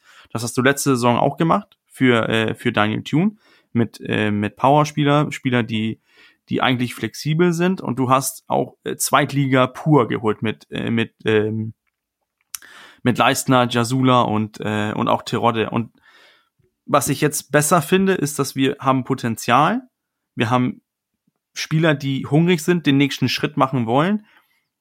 im Gegensatz zu letzter Saison, wo wir viele Spieler hatten, die eigentlich schon eher Richtung Rente denken. Deswegen für mich auch Transferperiode ist gelungen, besonders im Hinblick auf Spielstil weiter. Und damit wir jetzt auch eine vernünftige Hinrundenbewertung machen können, huschen wir noch einmal schnell durch die Spiele der Hinrunde. Und ähm, wir drei haben das ja immer pro Folge gemacht. Daher sind wir sehr gespannt, wie Martin und Max die Spiele gesehen haben und die Entwicklung im Laufe der Hinrunde. Wir beginnen einfach mal mit, mit, mit so dem Saisonstart, Martin. Da ging es ganz gut los. Der wilde Sieg auf Schalke, im Pokal eine Runde weiter. Aber für die ersten sechs Pflichtspiele waren das dann auch die beiden einzigen Siege.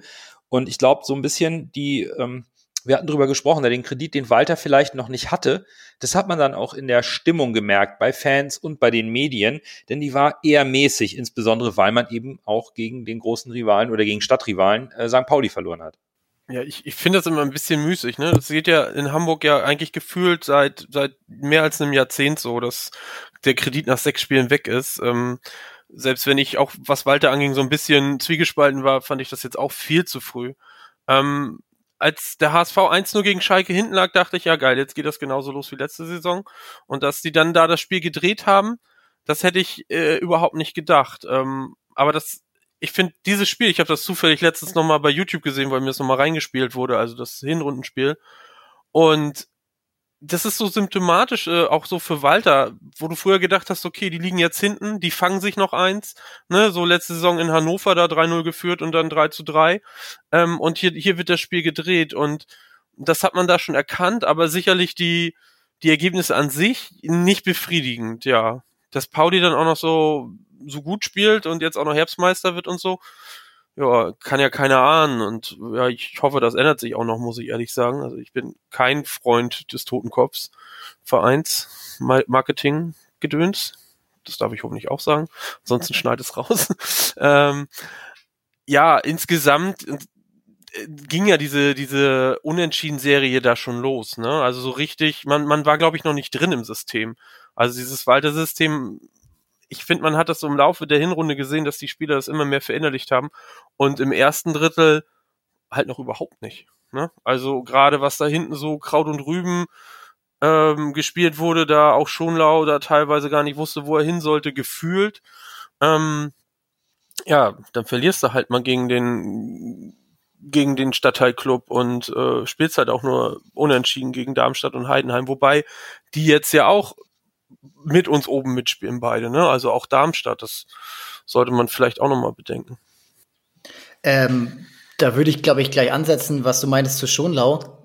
Am Anfang, ich erinnere mich auch noch an das Spiel auf Schalke, da war der oft mal auf links außen zu finden. Das ist mittlerweile nicht mehr so. Die haben sich, Tim, Tim Weiler, glaube ich, auch am Anfang, was auch okay ist, ein bisschen ausprobiert und vielleicht ein bisschen überdreht. Dieses Variable, dieses Innenverteidiger nach links, der Außenverteidiger rückt ein, der Sechser ist sonst wo zu finden. So. Und ich glaube, das hat er so ein bisschen an die Stärken seiner Spieler angepasst. Und das finde ich, gehört genau dazu, äh, zu so einer Entwicklung der Saison. Und diese Entwicklung, die hat man in den letzten Jahren nicht einmal gesehen, weil es war am Anfang einfach guter Fußball, der gespielt wurde, ob's oder gute Ergebnisse eingefahren wurden. Zum Beispiel letztes Jahr waren die ersten fünf Spiele anstrengend anzusehen, aber es wurden alle gewonnen. Es waren 15 Punkte nach fünf Spielen.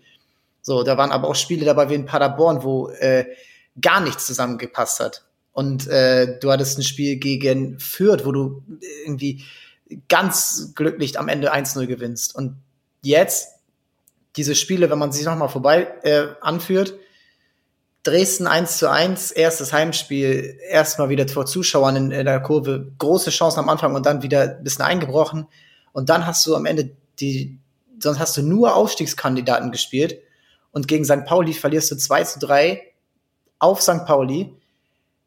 Richtig starkes Spiel von denen. Die haben jedes, jedes Heimspiel haben die bisher gewonnen. Jedes. So, und ähm, du hast es gleich am ersten Spieltag gesehen gegen Kiel, dass die einen ganz anderen Fußball spielen, dass sie mit dem Ball umgehen können und trotzdem vorne raufgehen können. Und da ist der HSV meiner Meinung nach am Anfang ein bisschen überrannt worden, verdient 1-0 äh, zurückgelegen und gleich dann aber 1 zu 1 aus, aus dem Nichts. Äh, Jatta hat, glaube ich, das Tor gemacht ähm, oder hat vorgelegt, ich weiß nicht mehr genau, auf jeden Fall was ein Konter und es steht 1 zu 1 und da muss er nach zweieinhalb den Elfmeter kriegen und dann normalerweise steht es dann 1 zu 2 Und genau im Gegenzug kassiert der HSV zwei Tore, wo David einmal nicht gut aussieht und äh, Mackinock dann einfach Mac Derby Mackinock ist und äh, dann die Tore macht. So und dann ist St. Pauli in der Verfassung, in der sie dort waren und der sie fast die ganze Hinrunde über waren, nicht zu stoppen. Und äh, Darmstadt, eklige Mannschaft, immer wieder gefährlich. Jedes Mal, wenn die hier zu Gast sind, ist es ein knappes Spiel, was meistens auch verloren wird. Das war schon in der ersten Liga so. Ähm, und Heidenheim genauso, diese typischen Spiele in der zweiten Liga, wo du, wo der HSV einfach nicht verlieren darf. Und das haben sie dieses Jahr auch geschafft. Und ähm, für mich fand ich auch wichtig, dieses Weiterkommen im Pokal in Braunschweig, weil das genauso Spiele sind, die in den letzten Jahren verloren wurden. Erinnere ich mal an, mich an Osnabrück, ich erinnere mich an äh, ah, so knappe Spiele auch in Chemnitz im Elfmeterschießen oder äh, auch Spiele, die dann, ich glaube, KSC sind wir mal in der ersten Runde rausgeflogen, ähm, auswärts. Dynamo, genau, äh, klar, ähm, daher richtig deutlich sogar. Ähm, und das ist dieses Jahr eben gewonnen worden, auch eklig, äh, wo andere Mannschaften in der ersten Runde ausfliegen. Und das ist so eine Charakterfrage, die man so hat. Und im Nachhinein muss ich sagen, bin ich froh, dass der Saisonstart so ausgegangen ist. Äh, klar, ein Punkt auf St. Pauli wäre gut gewesen, aber ähm, hätte nicht sein sollen. Und auf Schalke zu gewinnen, schafft auch nicht jeder. Also schon gut für einen neuen Trainer mit einer neuen Mannschaft. Genau das, was sein muss. Also ich, ich finde genau, man hat, wir sind die Saison mit Fuchsteufel wild angefangen. Mir hat das gesehen mit Schonlau links außen plötzlich direkt Ballverlust, Konter und Schalke vorne 1 zu 0. Da, hast, da hat der Kommentator bei Sky gesagt, oh, das Tim Walter System hat jetzt schon ähm, verloren. Das waren aber Tutsche und hier Stefan Hempel, die haben doch sowieso nichts für den HSV übrig.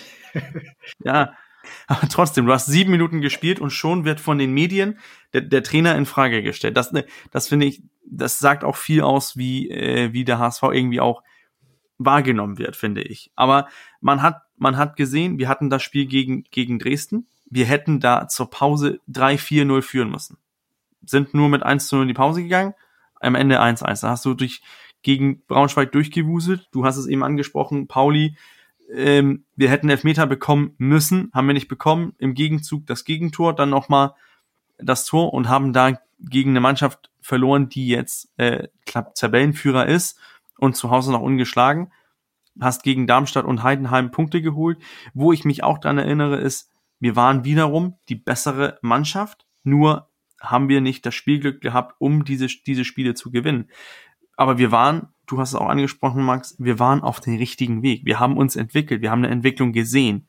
Und ja, jetzt, jetzt kommen wir ja zu den, zu den nächsten paar Spielen, aber es war schon deutlich zu sehen, dass da eine Entwicklung kam. Und der Fußball wurde positiv bewertet, nur die Ergebnisse negativ und auch der Kredit von Tim Walter wurde aus meiner Sicht schon sehr früh in Frage gestellt.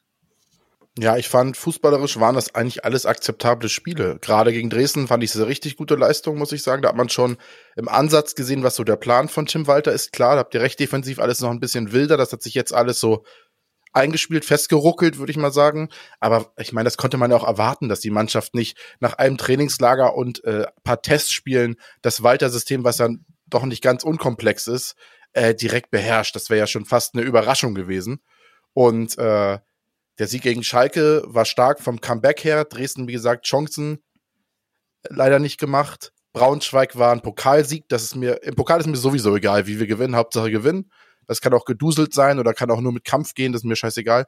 St. Pauli, da wusste man noch nicht, wie, wie stark St. Pauli ist. Es war halt Derby. Und wenn man jetzt im Nachhinein betrachtet, oh, die sind ja hier, ne, die sind deutlich erster mit deutlichem Abstand, äh, dann ist dieses 3 zu 2 zwar ärgerlich im Derby, das finden wir alle kacke, gegen St. Pauli zu verlieren, aber im Nachhinein sagt man, ja, es ist auch keine Blamage, ein 3 zu 2 am Millantor gegen den Tabellenführer, der, glaube ich, jetzt sieben Punkte Abstand hat, ne?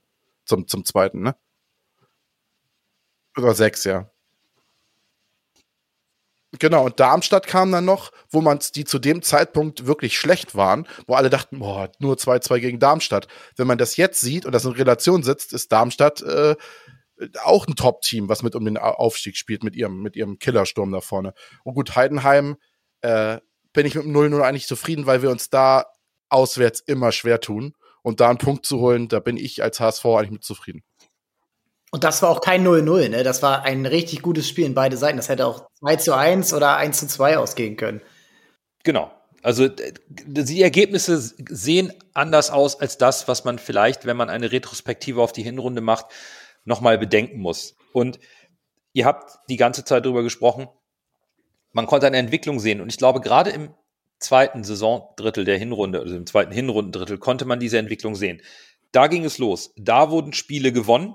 Und zwar auch unter anderem ein Derby, was ja wichtig war, was von den Fans vorher proklamiert wurde, von der aktiven Fanszene. Wir wollen die Derbys gewinnen. Das hat geklappt. Es gab aber auch wieder diese Unentschieden. Es ging aber im Pokal weiter. Und was immer gerne aus meiner Sicht, Martin, unterschlagen wird, ist, weil da immer diese Unentschieden dabei sind, nach, dem, nach der Niederlage gegen St. Pauli hat man nicht mehr verloren. Es wurde zwar nicht alles gewonnen, aber die Mannschaft hat sich gesteigert, spielte besser und besser und verlor auch nicht mehr. Ja, ich, ich sehe da auch eine gewisse Konstanz. Und wenn man so die, die, diese Kurve dann der Tabellenplatzierung nimmt, ne, hätten wir in Hannover nicht verloren, wären wir, glaube ich, auf dem Aufstiegsplatz gelandet. Ähm, das ist auch nicht zu verachten. Ich war auch sehr froh über den, den Bremen-Sieg, so, dass da zumindest die Verhältnisse gerade gerückt wurden. Ähm, auch so, so eine Mannschaft wie Sandhausen, wo ja dann auch wieder von den Medien noch so eine Rechnung offen, ne, wegen letzter Saison und so noch propagiert wurde. Was, was mich bei den Unentschieden so ein bisschen gestört hat, war so, dass der HSV da mal wieder Aufbaugegner war gegen Aue, das weiß ich noch so. Äh, die haben aber danach dann auch wiederum eine Serie gestartet und andere Mannschaften dann da an die Wand gespielt und weggehauen. Ähm, insgesamt sind es viele Unentschieden, ja, was ich dieser doch sehr jungen Mannschaft aber jetzt endlich gönne, so. Und auch wenn wir noch nicht beim Abschluss der Saison oder der Hinrunde sind, in, also ich würde sehr viel davon halten, wenn, wenn wir so die Saison weiter durchspielen und wenn wir dann am Ende nicht aufsteigen, aber die Mannschaft an sich so Chance hat, mit dem Trainer sich weiterzuentwickeln, warum nicht?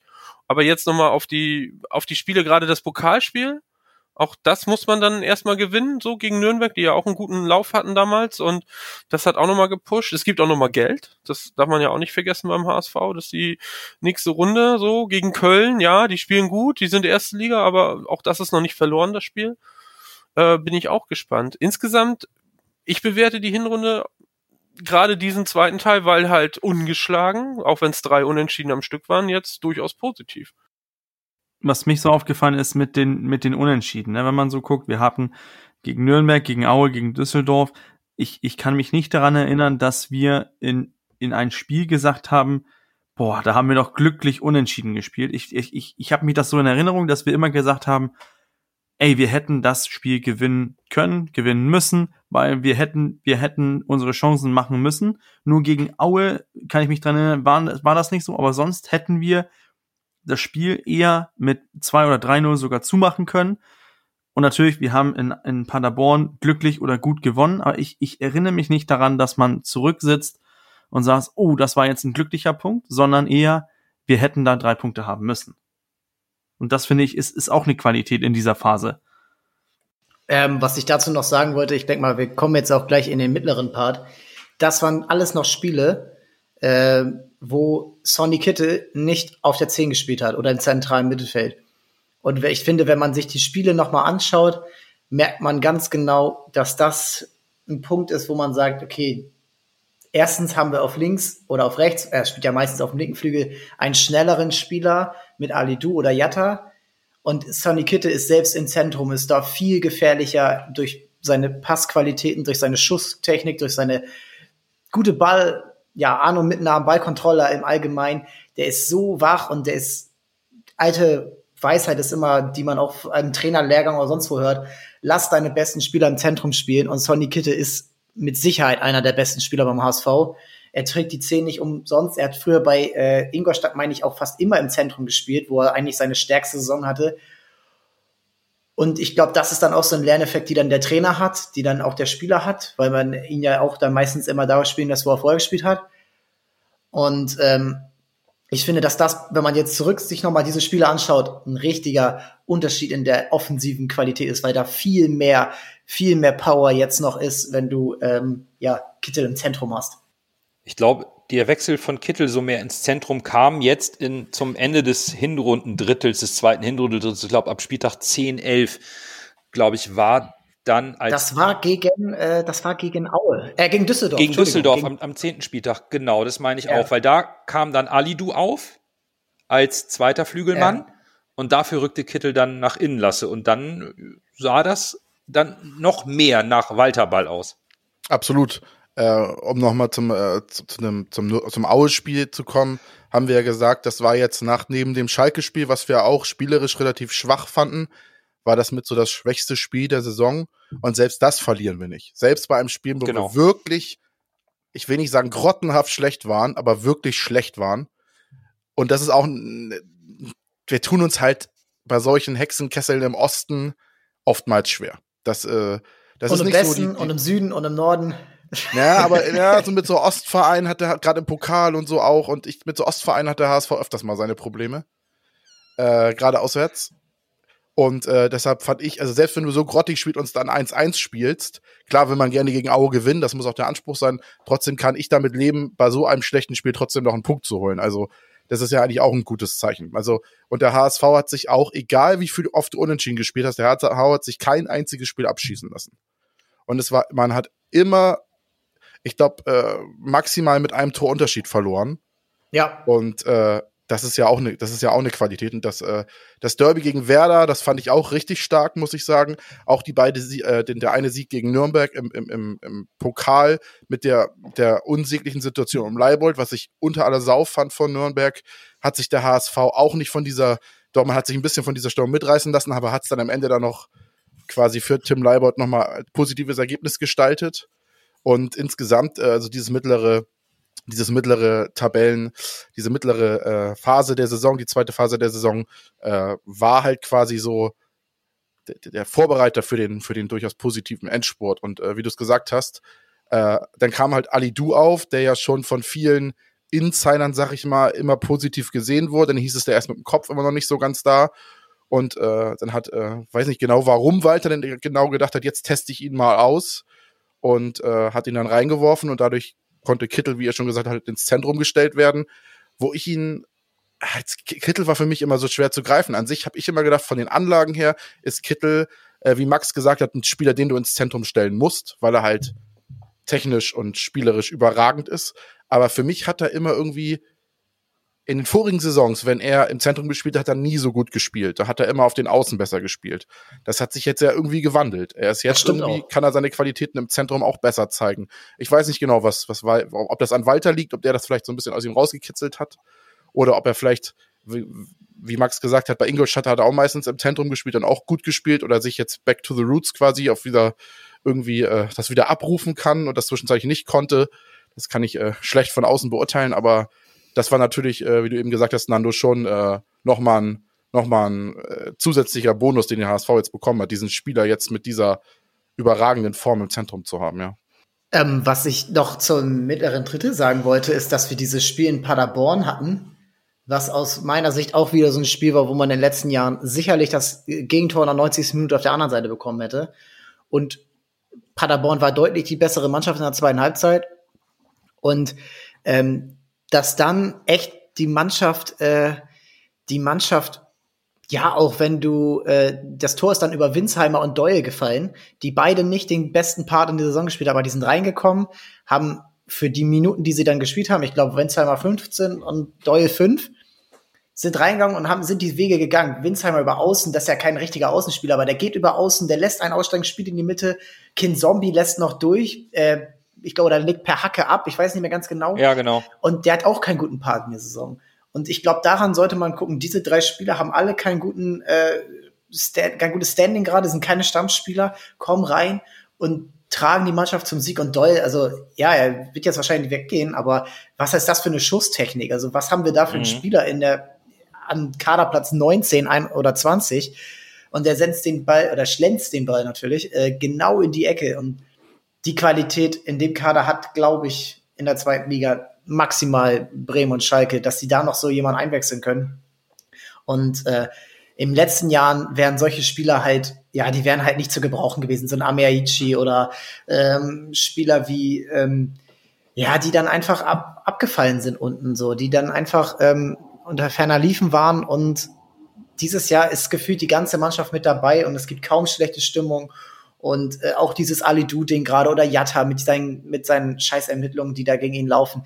Alles wird mitgetragen von der Mannschaft und jeder supportet da jeden. Und ich finde, das hat man in dieser Phase richtig gut gesehen. Auch beim Pokalsieg gegen äh, Nürnberg, wo Jonas David dann den Elfmeter reinmacht, wo sich die ganze Mannschaft für ihn freut. Richtig geil. Ja, wenn auch mal das, was, was Max gesagt hat, ne? Dieses jeder steht für jeden ein, elf Freunde müsste sein und so, darauf läuft das ja so ein bisschen hinaus. Ähm, ich bin halt, wie gesagt, der Meinung, dass wir dem Ganzen Zeit geben sollten. Ne? Wenn du jetzt mal guckst, ähm, Pauli letzte Saison, ähm, Anfang der Saison, ich glaube, den Schulz hätten sie beinahe entlassen und jetzt stehen die auf Platz eins. Und wer ist denn die letzten Jahre aufgestiegen mit Bochum und mit Fürth und alles? Das waren noch immer die Mannschaften, die einfach die Zeit hatten für die Entwicklung. Und ich finde, wir sehen die hier teilweise schon recht gut ähm, mit so einer jungen Mannschaft, wenn die dann auch noch alle aufeinander einstehen. Klar, es ist schade, wenn dann so jemand wie Ali Du geht oder wie jemand wie, wie Doyle geht, aber ähm, da glaube ich auch, dass man, wenn das so weiter harmoniert mit äh, Walter, jemanden hat, der dann eine klare Idee hat und wenn Bolt dann wirklich in der Lage ist, das wieder aufzufangen, warum nicht? Also ich bin ähm, da bei den Unentschieden, das waren jetzt drei Stück, aber äh, am Stück und, und dann ist es aber dann auch wieder ganz so, dass die Medien das zerreißen, aber ich persönlich bin auch zufrieden, so auch mit dem Part der Saison.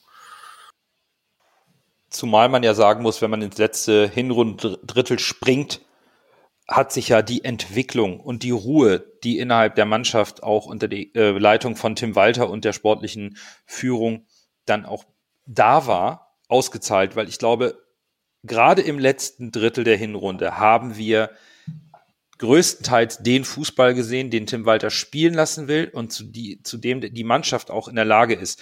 Da kamen die Siege, teils überzeugende Siege. Ich glaube, die Stimmung war am Ende der Hinrunde so positiv und entspricht auch der Entwicklung der Mannschaft und auch der Entwicklung zwischen der streitbaren Personalie Tim Walter im Sommer zu dem Respekt und der Anerkennung seiner Leistung mit der Mannschaft zum Ende der Hinrunde, Max, äh, Martin. Ja, absolut. Also, und wenn man dann mal guckt, dass halt Regensburg war damals auf Platz zwei und wir schießen die 4 zu 1 aus dem Stadion. Das war ja auch mal so ein Angstgegner bei uns, glaube ich, die Jahre zuvor. Ähm, äh, Ingolstadt auch als Tabellenletzter klar besiegt, finde ich auch super, weil das, naja, hat ja gegen Aue damals nicht so geklappt und auch die Jahre davor war der HSV da ja auch schon immer mal ein Aufbaugegner, auch in der ersten Liga schon. Und ähm, das Spiel in Hannover, ja gut, dann verlierst du halt mal wieder, ne? Also hätte ich jetzt auch nicht gedacht, äh, so bei dem One, den wir haben, aber wenn mir einer am Anfang der Saison oder am Anfang der Hinserie gesagt hätte, äh, du pass auf, zwei Niederlagen, gut gegen Pauli eine, aber hätte ich mitgenommen, so klar, das eine oder andere unentschieden, bisschen mehr, aber insgesamt stimme ich dir da voll zu. Die, die Stimmung hat sich einfach positiv entwickelt, genauso wie die Mannschaft, die das Spielsystem angenommen hat. Man sieht, dass da eine gewisse Konstanz ist und ich bin gespannt auf die Rückrunde und ähm, ja, bin, bin da guter Dinge, dass es vielleicht auch zum Aufstieg langen könnte und wenn nicht, dann hoffe ich, dass diese Mannschaft so an sich zusammenbleibt und dann halt im, im nächsten Jahr den richtigen Schritt macht. Weil ob sie schon reif ist für die erste Liga, weiß ich nicht. Ich finde, ähm, dass die Mannschaft echt nochmal einen Schritt gemacht hat. Ähm, obwohl nicht nur gute Spiele dabei waren. Wenn man jetzt die letzten sechs hier mal so guckt, würde ich sagen, es waren drei gute. Achso, Entschuldigung, äh, Schalke müsste ich noch jetzt dazu rechnen. Ähm, waren es drei gute und vier nicht so gute. Äh, die drei guten waren dann Siege. In Karlsruhe war es kein guter Auftritt. Äh, du darfst nicht, wenn du das Tor durch Sonny Kittel so schön machst, und das war mehr aus Nichts eher so nach 10, 12 Minuten, darfst du nicht nach zwei Minuten dann das Gegentor kassieren durch so eine billige Flanke. Ähm, gegen Kiel darfst du auch nicht nach 25 Sekunden in der zweiten Halbzeit äh, so einen Konter kassieren und dann dadurch eben das Spiel nicht, ja, nicht erfolgreich bestreiten. Aber ich fand, der Lerneffekt war dann schon da gegen, bei den Spielen gegen Regensburg und Ingolstadt, dass du dann eben nachlegst. Das 2-0 konsequenter verfolgst, äh, gegen Regensburg auch das 1 zu 1 dann besser verarbeitest als das 1 zu 1 gegen Karlsruhe oder gegen Kiel äh, und dann wieder gleich auf der anderen Seite nachlegst durch äh, durch Alidu damals äh, und Jatta hatte eigentlich auch noch fast ein Tor. Ja, es hätte ihm eigentlich gegönnt werden können. Glatze stand, glaube ich, ganz knapp im Abseits. Äh, nach der Halbzeit nachgelegt, äh, elf Meter sicher verwandelt, auch gegen Rostock äh, das 2-0 dann gemacht, relativ schnell.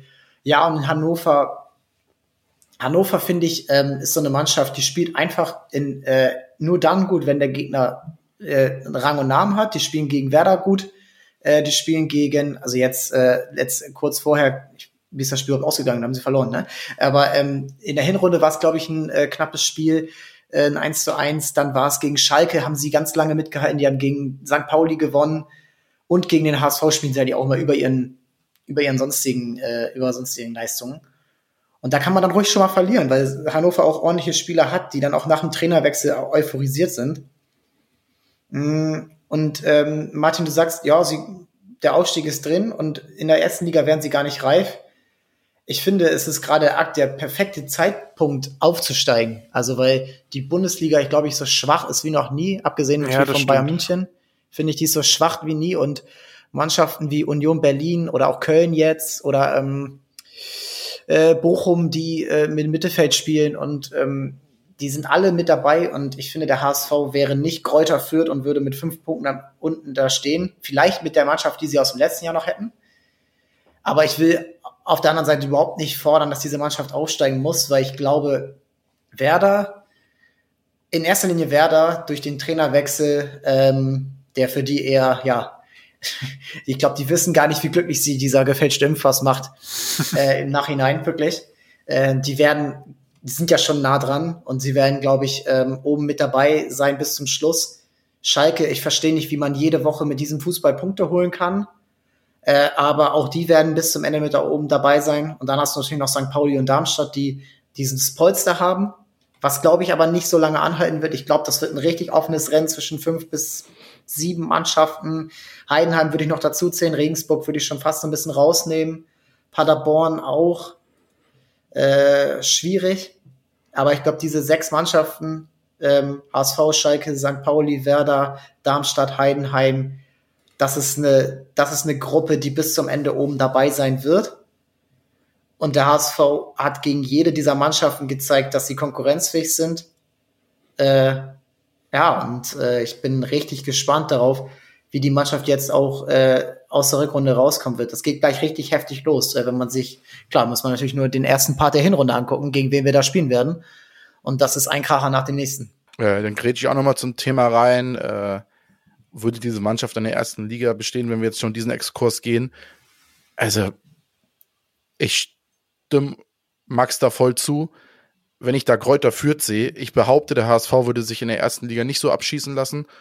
Und ich, ich, ich frage mich. Und die hätten auch schon viel mehr Punkte haben. Ich frage mich auch, wie wir diesen, gegen also, diese Mannschaft nicht aufsteigen konnten. Ey, die, also, das ist ja wirklich, das ist Trümmerfußball, den die da spielen in der ersten Liga, sorry. Also, es ist wirklich schlecht. Aber ich finde, äh, hätten selbst Liga die viel mehr Punkte mehr so haben können. Das, das muss ja sehen, die haben gegen Frankfurt ganz bitter verloren. Die haben sich äh, ganz ein, ein, zwei anderen Spielen auch richtig dämlich. Ja, aber wenn du damit selbst mit solchem Fußball ja, vielleicht noch Punkte genau. holst, dann siehst du Bielefeld, dann siehst du Stuttgart, die ausstruggeln, Augsburg. Augsburg, äh, Bochum, das sind alles Mannschaften, die kannst du auch als HSV schlagen. Klar, wenn es funktionieren sollte in dieser Saison, das ist ein ganz großes Wenn, dann geht es nur gegen den Abstieg. Das muss jedem klar sein. Da kannst du nicht erwarten, dass der HSV aufstiegt und dann vielleicht wie andere kolportieren direkt nach Europa durchmarschieren. Das wird nicht funktionieren. Äh, aber äh, der HSV hat, wenn er aufsteigt, in meinen Augen alle Chancen, in der Liga zu bleiben, bei der aktuellen ersten Ich glaube, so weit sollten wir aber noch nicht springen, oder? Nee, genau. Deshalb meine ich auch kurzer ja. Exkurs. Nochmal jetzt zur dritten, äh, dritten Phase der Saison äh, war für mich so in der spielerischen Leistung quasi äh, der Peak aus den ersten beiden Phasen. Da wurde das umgesetzt, was Walter sich vorstellt. Vuskovic, habe ich eben schon gesagt, vielleicht war der, war der Griff mit Imanja Vidic ein bisschen hoch, das muss ich jetzt nochmal nachher zugeben. Aber äh, das ist für mich äh, auch ein Puzzleteil, weil David ist in meinen Augen auch ein guter Spieler, aber Vuskovic bringt nochmal deutlich mehr, nochmal deutlich mehr Stabilität in die Defensive. Äh, also der ist für mich, also das der ist für mich richtig, also wirklich. Also der, es ist auch einer der Hauptbausteine, warum es jetzt momentan so gut läuft. Dann äh, hast du halt, wie gesagt, Ali Du, der mit mehr Geschwindigkeit äh, äh Kittel in die Zentrale schieb, äh, ziehen lässt. Deshalb auch ein Grund, warum die letzten Spiele so gut liefen. Und insgesamt, äh, ja, ist die Mannschaft, es ist, wirkt wie eine homogene Truppe. Und dieses elf Freunde seid ihr sein ist natürlich immer so, elf Freunde müsst ihr sein, ist immer so ein bisschen Wunschdenken der Fans natürlich. Aber ich glaube, in gewissen Teilen stürmt trifft das beim HSV diese Saison zu. Ich glaube, die verstehen sich schon ganz gut äh, untereinander, ohne jetzt wirklich Insights in die Mannschaft äh, zu haben. aber äh, irgendwie so wirkt das von außen. Und ich glaube, äh, das ist ein guter Weg, den man weitergehen kann für die Rückrunde. Und ich glaube, das ist auch Verdienst des Trainers sehr großen Teil mit, weil der seit an, von Ja, Anfang total, an darauf ja. gedacht, äh, gedrängt hat oder wo man am Anfang noch nicht wusste, ob's Marketing ist oder nicht. Und deswegen hat er jetzt bei mir auf jeden Fall äh, durchaus Kredit erspielt. Also ich, ich finde, wenn, wenn man sich die so die Ergebnisse anguckt, wir haben, wir haben es eigentlich angesprochen, nur zwei Niederlagen, einmal gegen Hannover, was du aus meiner Sicht hättest du, hätte das Spiel anders ausgehen können müssen, können über einen Schiedsrichterfehler sprechen. Das können wir auch beim Pauli-Spiel, hilft uns momentan nichts. Aber wir, wir gucken zurück auf eine Hinrunde mit zwei Niederlagen, viele Unentschieden und dann eigentlich Siege, die man einfahren muss. Und ohne dass wir jetzt hier das, die letzte, das letzte, letzte Drittel als meist Positives eingehen. Wir reden nicht davon, dass, ähm, dass wir super Fußball gespielt haben, dass wir alles weggeputzt haben und dass der Aufstieg schon sicher ist, obwohl wir jetzt eben diesen kleinen äh, Diskurs hatten. Aber wir, wir reden davon, dass wir eigentlich eine, eine stinknormale, so ein bisschen anonyme Saison spielen, mit, mit Ruhe, mit, mit Ruhe im Verein. Es, es wirkt alles homogen und, und, und man weiß, für mich fällt das so auch das Fazit so der, der dritten Phase so ein bisschen, es hätte besser sein können, ja, aber wir sind auch Schlimmeres gewohnt. Deswegen so, so finde ich, da, man ist, man ist da, wo man vielleicht sein soll und weil man weiß, dass die Mannschaft Potenzial hat und dass der Trainer noch ähm, das Niveau noch mal erhöhen möchte, sehe ich richtig, richtig gespannt auf die Rückrunde, was da noch alles auf uns zukommt und wie Max eben angesprochen hat, das geht mit voller Wucht los. Dann lasst uns doch mal die Hinrunde im Ganzen bewerten und ich werfe euch mal ein paar Zahlen zu. Und zwar auch mit dem Vorjahresvergleich. Letztes Jahr unter Daniel Thune 36 Punkte, 11 Siege, 3 Unentschieden, 3 Niederlagen, 40 zu 21 Tore, bester Angriff der Liga, 5 wenigsten Gegentore, Terodde mit 17 Toren in 17 Spielen, klar führender der Torjägerliste, Herbstmeister waren wir auch. Nach dieser Hinrunde Platz 3, 29 Punkte, 7 Siege, 8 Unentschieden, 2 Niederlagen, 30 zu 17 Tore, also das Torverhältnis nicht ganz so gut, die beste Abwehr der Liga. Martin, jetzt könnte man wirklich ganz ketzerisch sagen, der HSV hat sich deutlich verschlechtert. Könnte man, aber wir haben das ja den ganzen Podcast über schon ja widerlegt, ne? Also Lasse sagte das ja vorhin, wenn wir die ersten fünf Spiele unter Tune sehen, was da so zusammengerumpelt wurde und trotzdem haben wir gewonnen. Und wenn wir jetzt die Entwicklung der Mannschaft sehen, ähm, über viele Unentschieden, aber trotzdem auch die entsprechenden Punkte, mich überrascht das immer noch, wenn ich das sehe, dass wir die beste Abwehr der Liga stellen. Also wann hatten wir sowas mal? Und wie gesagt, ich bin jetzt seit 20 Jahren HSV-Fan. Ich glaube, das habe ich noch nie erlebt, so ungefähr.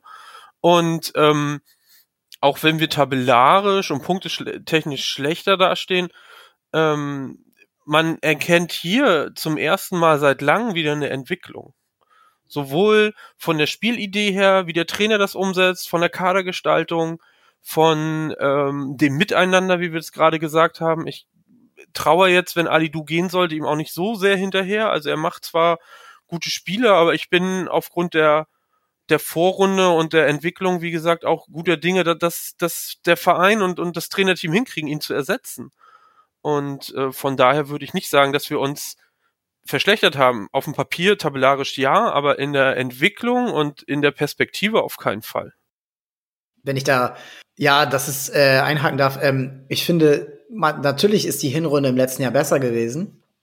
Aber wenn man sich das, also wie gesagt, ich habe eben schon den Anfang der Saison angerissen und das war schon schwere Kost. Dann gab es so einen Mittelteil mit dem Derby gegen St. Pauli, mit dem Derby in Kiel, wo man ja immer diese pomadigen Auftritte hat, wo man dann irgendwie dann doch wieder sich äh, sich die Butter vom Brot nehmen lässt, wo man dann wirklich so in Kiel, das war wirklich, das, das, das war so abzusehen, dass dort das 1 zu 1 fällt und das war so arrogant hergespielt, die Konter wurden nicht ausgespielt und in den Jahren davor gab es ähnliche Spiele, in Wiesbaden mal so ein Ding, wo man mit einem Mann mehr das Tor dann kassiert, äh, weil die Mannschaft dann irgendwie es für schlau gehalten hat, ein 1-0 sich einzumauern beim Tabellenletzten.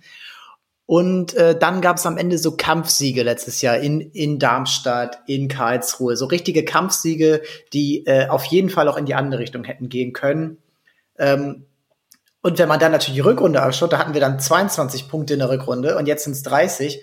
Und von den 22 wurden äh, sechs geholt nach, äh, unter Horst Rubesch, wo das eigentlich schon durch war. Also hat man in 15, äh, 14 Spielen davor 16 Punkte geholt. Und das ist nicht der Anspruch vom HSV.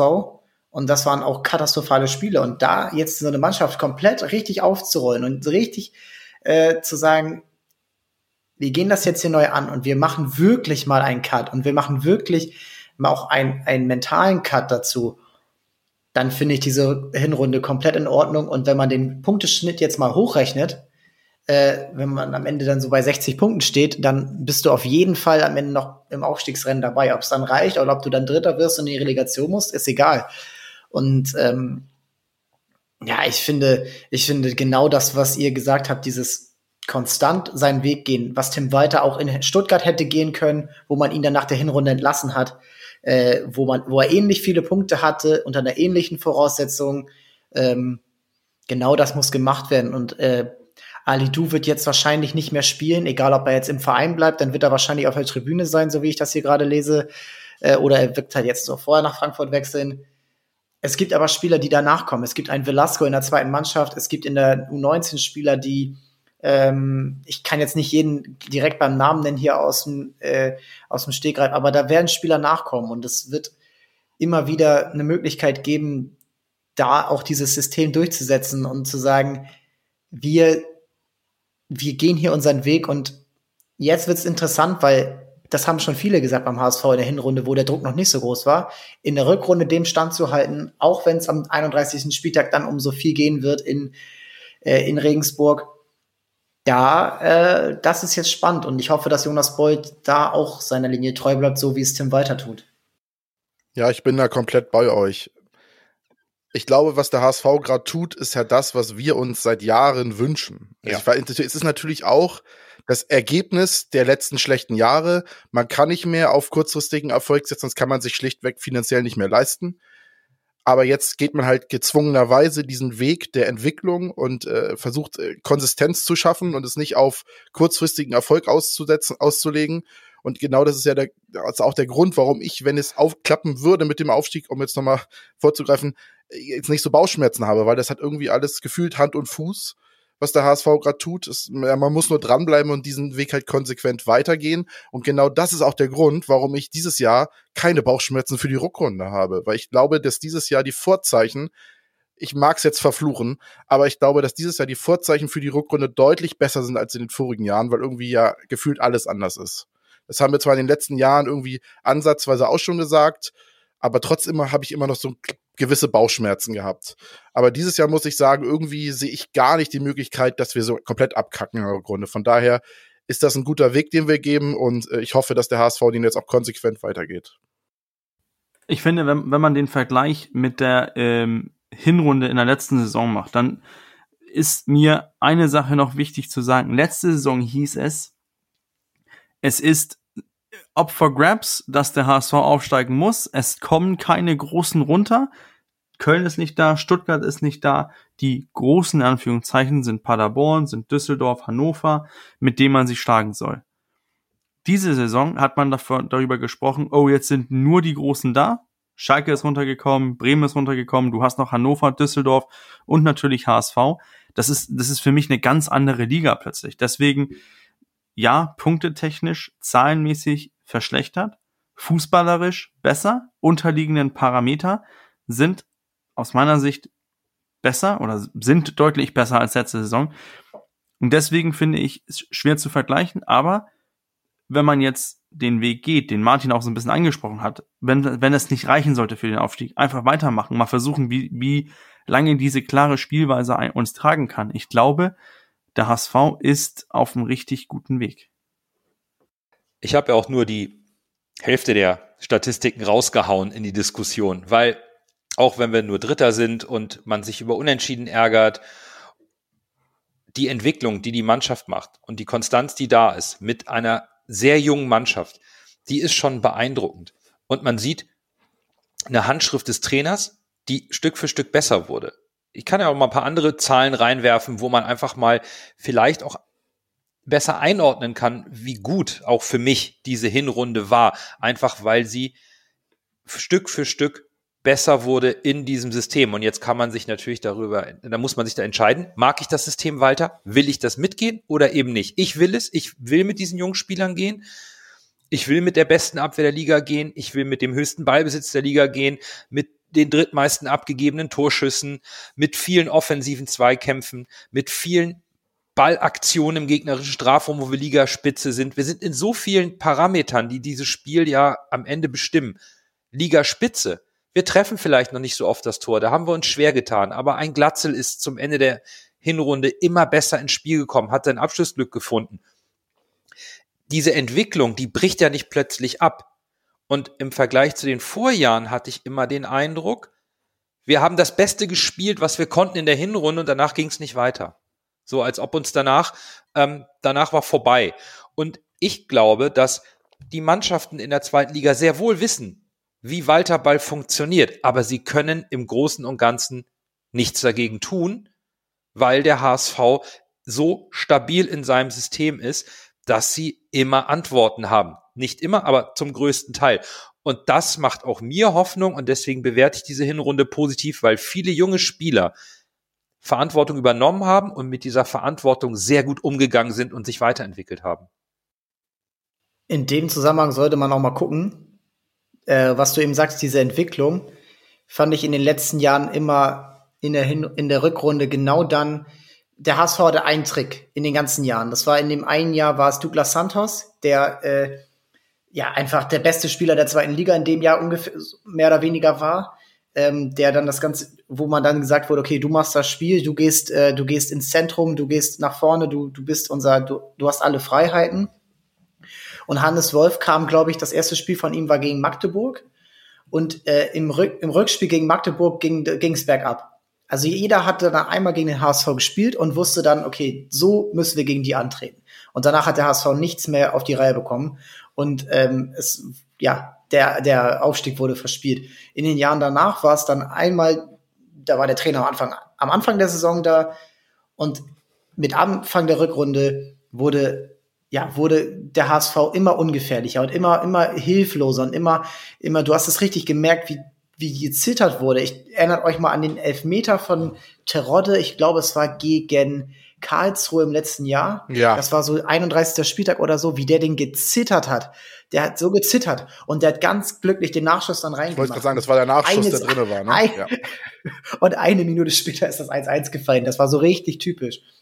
Und ähm, das Jahr davor wurde auch die ganze Zeit gezittert und äh, die, da kamen dann diese ganzen Last-Minute-Gegentore und obwohl man Momente hatte in den Jahren, wo 1 zu 1 von Poyanpalo in Hannover, wo man dachte, oh geil, jetzt hier, wir sind richtig da. Oder so ein Sieg in Bochum auf dem Montagabend, wo man so richtig bei Regen an der äh, an der Kastropper dann ein Spiel gewonnen hat, wo man dachte, ja, richtig gut. Oder nächstes Jahr dann auch wieder in Bochum gewonnen, wo in diesem Spitzenspiel, wo man dachte, ach Mensch, das sind doch jetzt Initialzündungen. Und all das war einfach heiße Luft. Und ich glaube, dieses Jahr diese, diese stetige Verbesserung und wenn die weitergeht und wenn man da auch sagt, okay, jetzt jetzt wissen sie, okay, Kittel musst du vielleicht so angehen, den musst du vielleicht früher ähm, abfangen, wenn der schon, wenn er den Ball kriegt, ihn richtig stören, wie so ein Jasula, der dann vielleicht ein, zwei Mal ihm eingibt, äh, kennt sich ja noch aus dem Training. Das ist genau das, was diese Mannschaft äh, in der Rückrunde jetzt so vors Gesicht bekommen wird.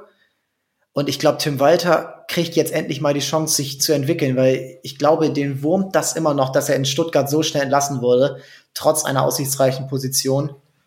Und ähm, ich bin voller, voller Euphorie, dass diese Mannschaft je besser wird. Und was euch auch, was ich eben noch sagen wollte, guckt mal die Ausstellung der letzten sechs Spiele. Das ist fast immer dieselbe. Da wurde nur was gemacht, wenn, äh, wenn ein Verletzter dabei war oder irgendwie eine Gelbsperre oder sowas. Äh, Jamra jetzt für, für Muheim. Am Anfang hat sich die Ausstellung viel mehr geändert. Jetzt war sie eigentlich immer die gleiche. Und ich glaube, das ist immer ein ganz gutes Zeichen, wenn man so Mannschaften sieht, die einen richtigen Flow haben.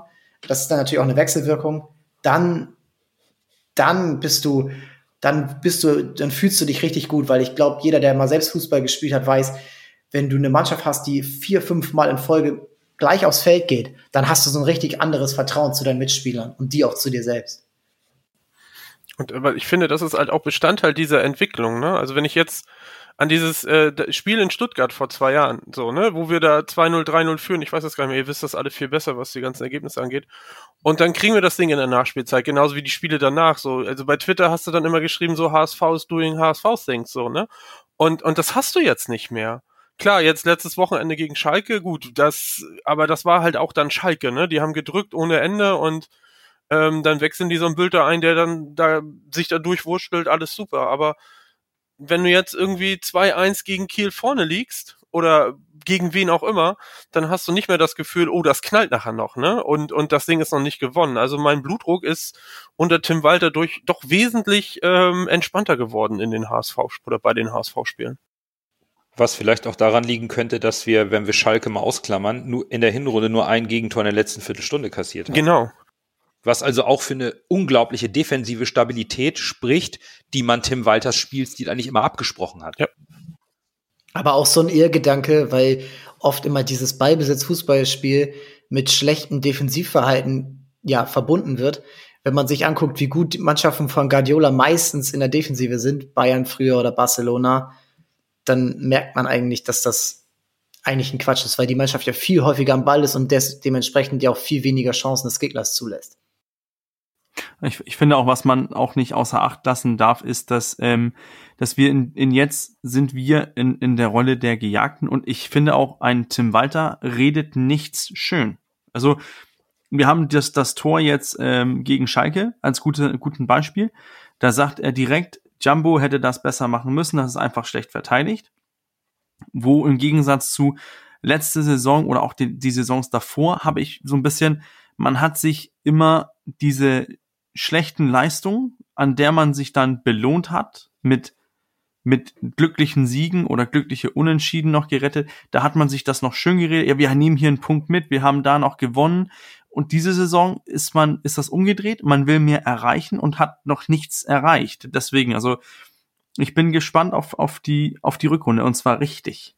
Dann lasst uns doch mal zum Thema Rückrunde und Spannung noch zwei Punkte ansprechen, die ja, das eine köchelt noch, das andere ist kurz vor der Eskalation, möchte ich sagen. Wir haben einmal die Situation rund um Farid Alidou. Es scheint klar zu sein, dass sein Vertrag nicht verlängert wird, dass er es nicht möchte, dass er die Chance sehen möchte, in die erste Liga zu gehen. Da gibt es jetzt diverse mediale Diskussionen rund um Verkauf im Winter. Klappt das überhaupt? Wenn nicht, spielt, soll er dann noch spielen oder will der HSV ihn dann auf die Tribüne setzen, weil er dann einen Platz äh, blockiert? Das ist ein Thema, was Unruhe reinbringen könnte. Ich benutze, benutze bewusst den Konjunktiv. Und dann haben wir noch das Thema Baccariata und die erhobene oder die eingereichte ähm, Anklage durch die Staatsanwaltschaft, wo jetzt noch Einspruch eingelegt wird und das Gericht entscheiden muss. Das sind zwei Personalien auf unterschiedliche Art und Weise, die aber Schlüsselpositionen in unserem Offensivspiel betreffen. Und da würde ich doch gerne mal zum Abschluss so ein bisschen eure Gedanken dazu einsammeln. Ich glaube, bei Jatta kann man es eher kürzer halten. Der Junge scheint so stabil zu sein, dass den das überhaupt nicht beeinflusst aktuell, auch die ganze Zeit schon nicht. Und da ich kein Jurist bin, weiß ich es nicht, aber ich glaube, da passiert nicht viel Schlimmes, völlig egal, ob es zur Verhandlung kommt und was es für ein Urteil gibt. Aber die Personalie Alidu ist, glaube ich, schon spannend, mal kurz ein bisschen so zu thematisieren. Ähm, ich wieder am Anfang? Oder ja, mach gerne. Okay. Martin, fang an. Ähm, also, da wir ja diesen, diesen, diesen, diese Entwicklung der Mannschaft im Fokus haben und Ali, du hatte ja vorher so richtig keiner auf dem Schirm, also zu Hunen und so und, und Jonas David. Ich selber dann hatte Ali du gar nicht auf dem Schirm, der wurde, glaube ich, ja dann wirklich von Tim Walter rausgekramt und ich finde, das ist so dieses, was jeder Verein mal irgendwie erlebt, der irgendwie in der zweiten Liga ist oder nicht gerade Bayern München oder Borussia Dortmund heißt, ähm, dass man dann so einen Shootingstar dann rausholt und wenn der dann nur ein halbes Jahr Vertrag hat, genau vor der Situation steht. Und hier muss ich wirklich sagen, es macht Spaß, ihm zuzugucken und ich traue auch zu, dass er ein fester Bestandteil für die Rückrunde sein könnte. Ähm, aber Reisende soll man da nicht aufhalten. Und wenn er wirklich das 20-fache verdient und der HSV da seinen Prinzipien treu bleibt und ihm nicht auf einmal dann irgendwie einen Vertrag rausholt, ähm, der wieder an alte Zeiten erinnert, dann soll er gehen. Also ich würde es dann am besten finden, wenn er wenn er jetzt dann halt auch zu Geld gemacht wird und man dann auch eine vakante Stelle dann hat, mit der man planen kann, ohne dass man Unruhe reinkriegt.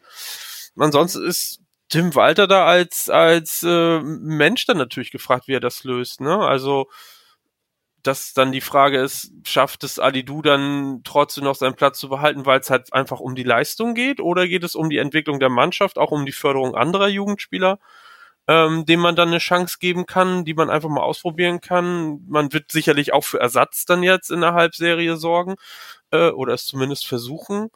Und ähm, ihn jetzt auf die Bank zu setzen, das, das wird von den Medien oder auf die Tribüne, das wird von den Medien, glaube ich, zu sehr ausgeschlachtet und bringt dann auch schon wieder ganz viel Unruhe rein.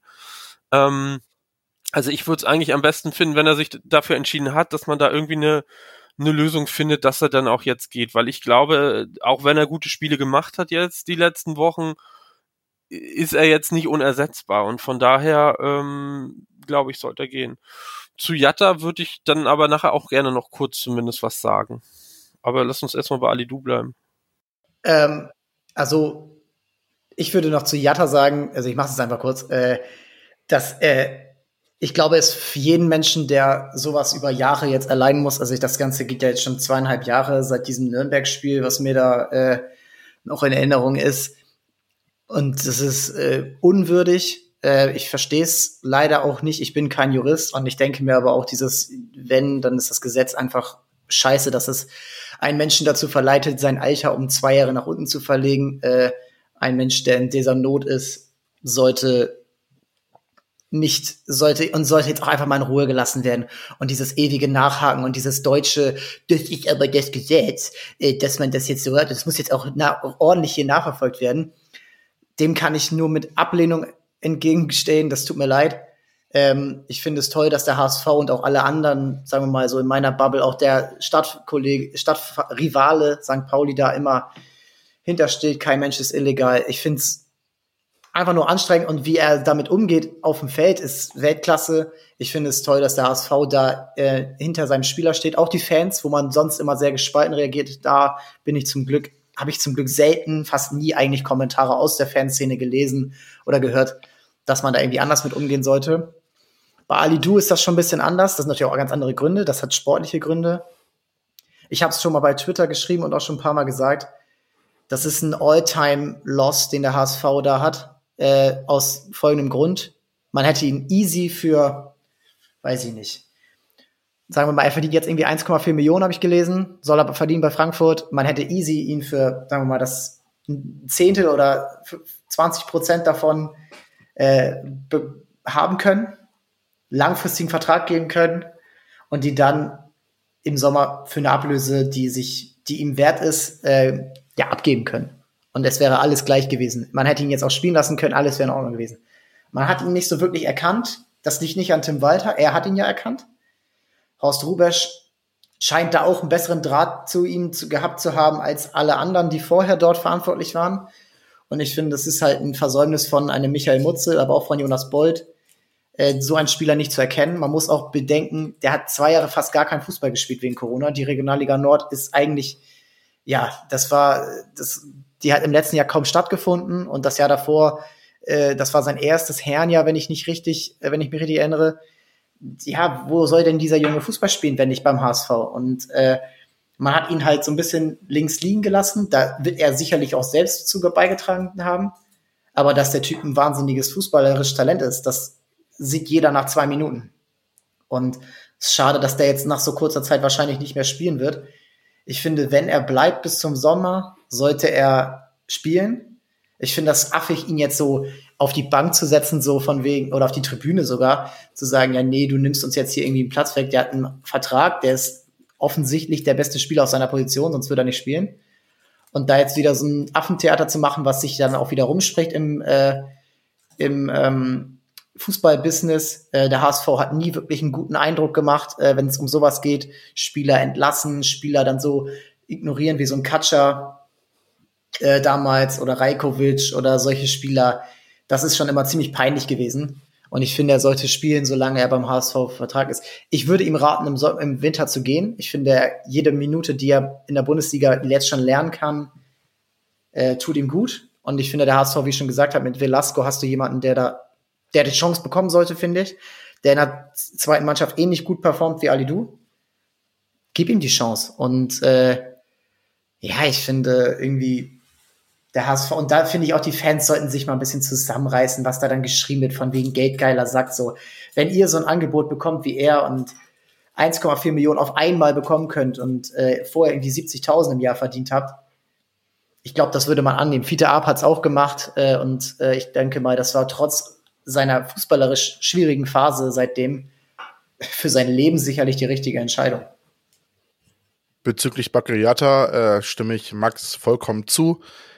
Ich befürchte nur leider, dass dieses ganze Thema vielleicht in der Rückrunde auch durch die Medien noch so ein kleiner Neckbreaker werden könnte, wenn das zu sehr hochgekocht wird. Ich hoffe, der HSV steuert da so ein bisschen gegen und auch äh, die restliche Presse, weil die eine Zeitung äh, mit dem netten roten Hintergrund, das wahrscheinlich, äh, Welche wenn es dann zu den Verhandlungen akut kommt, wahrscheinlich wieder komplett äh, hochkramen wird. Deshalb hoffe ich, dass die anderen vielleicht da so ein bisschen äh, als positiver Part äh, gegensteuern.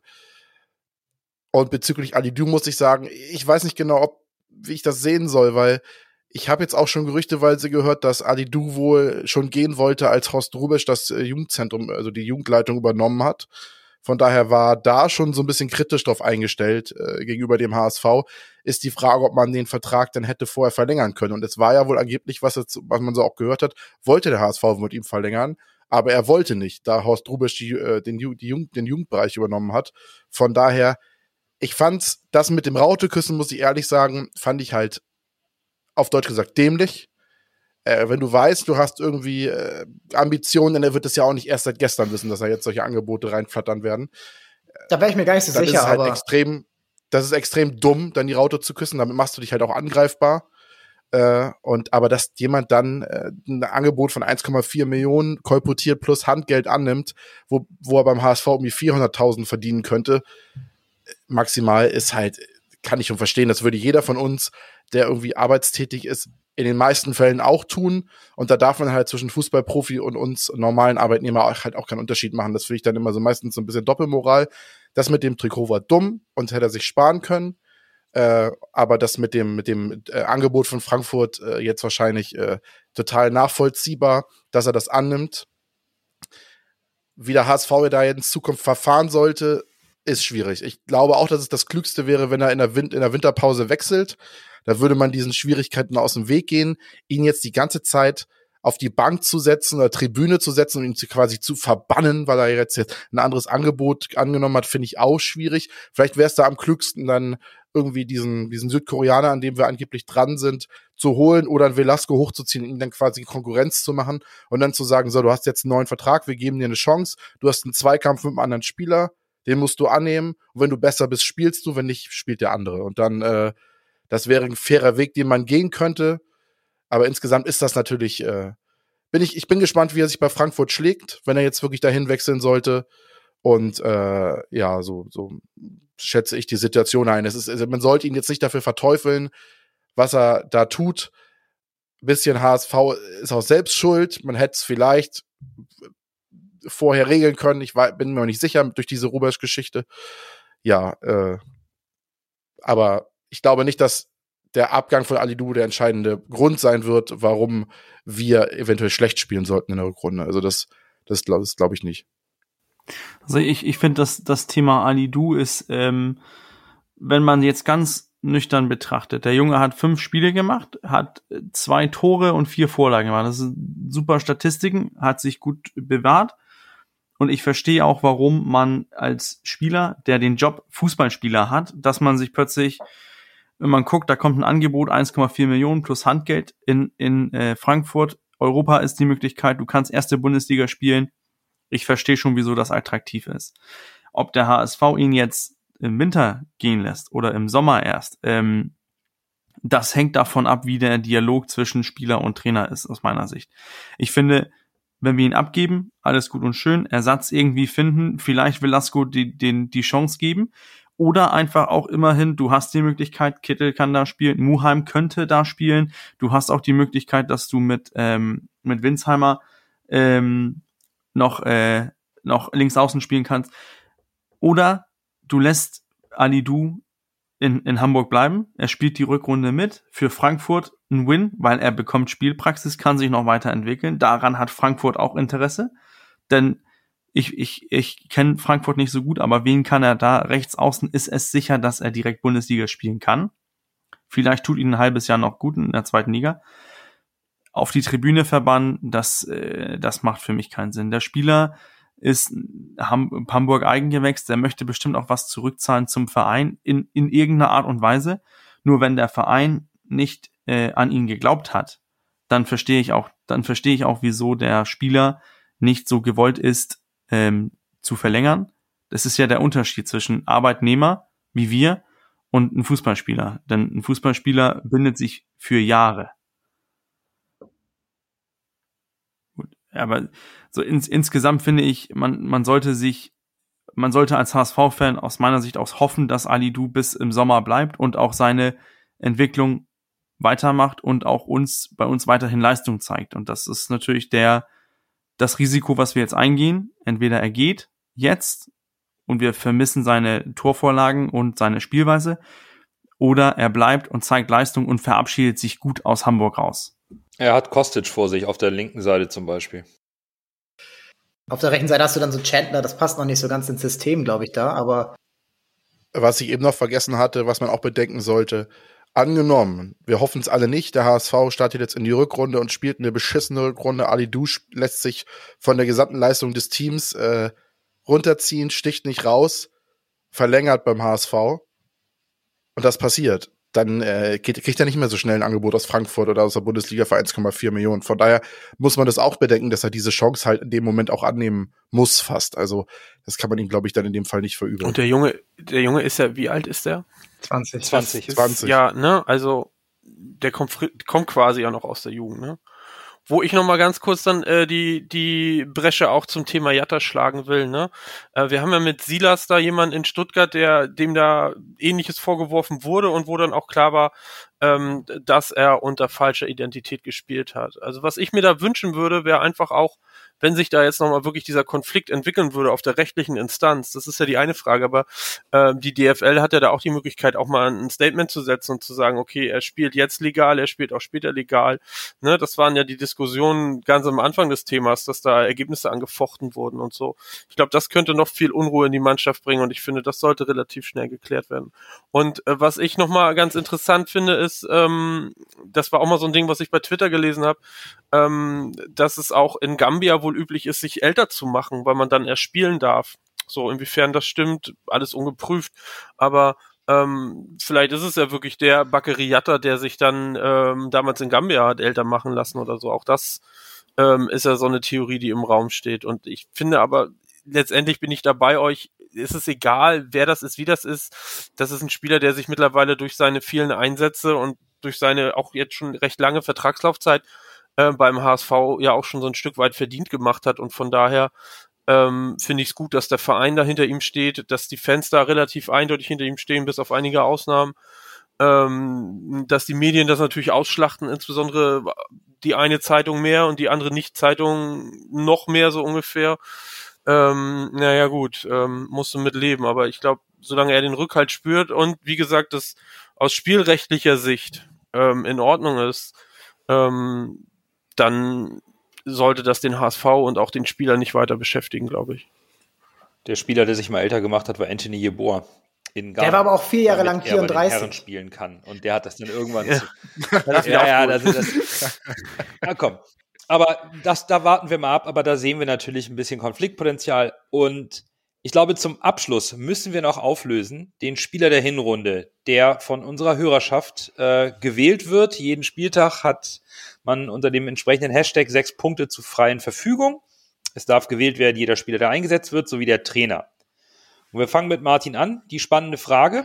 Wer ist von unserer Hörerschaft auf die Plätze eins bis drei gewählt worden? Ich versuche mir das mal ein bisschen mitzunotieren und mal zu gucken, wer so trifft.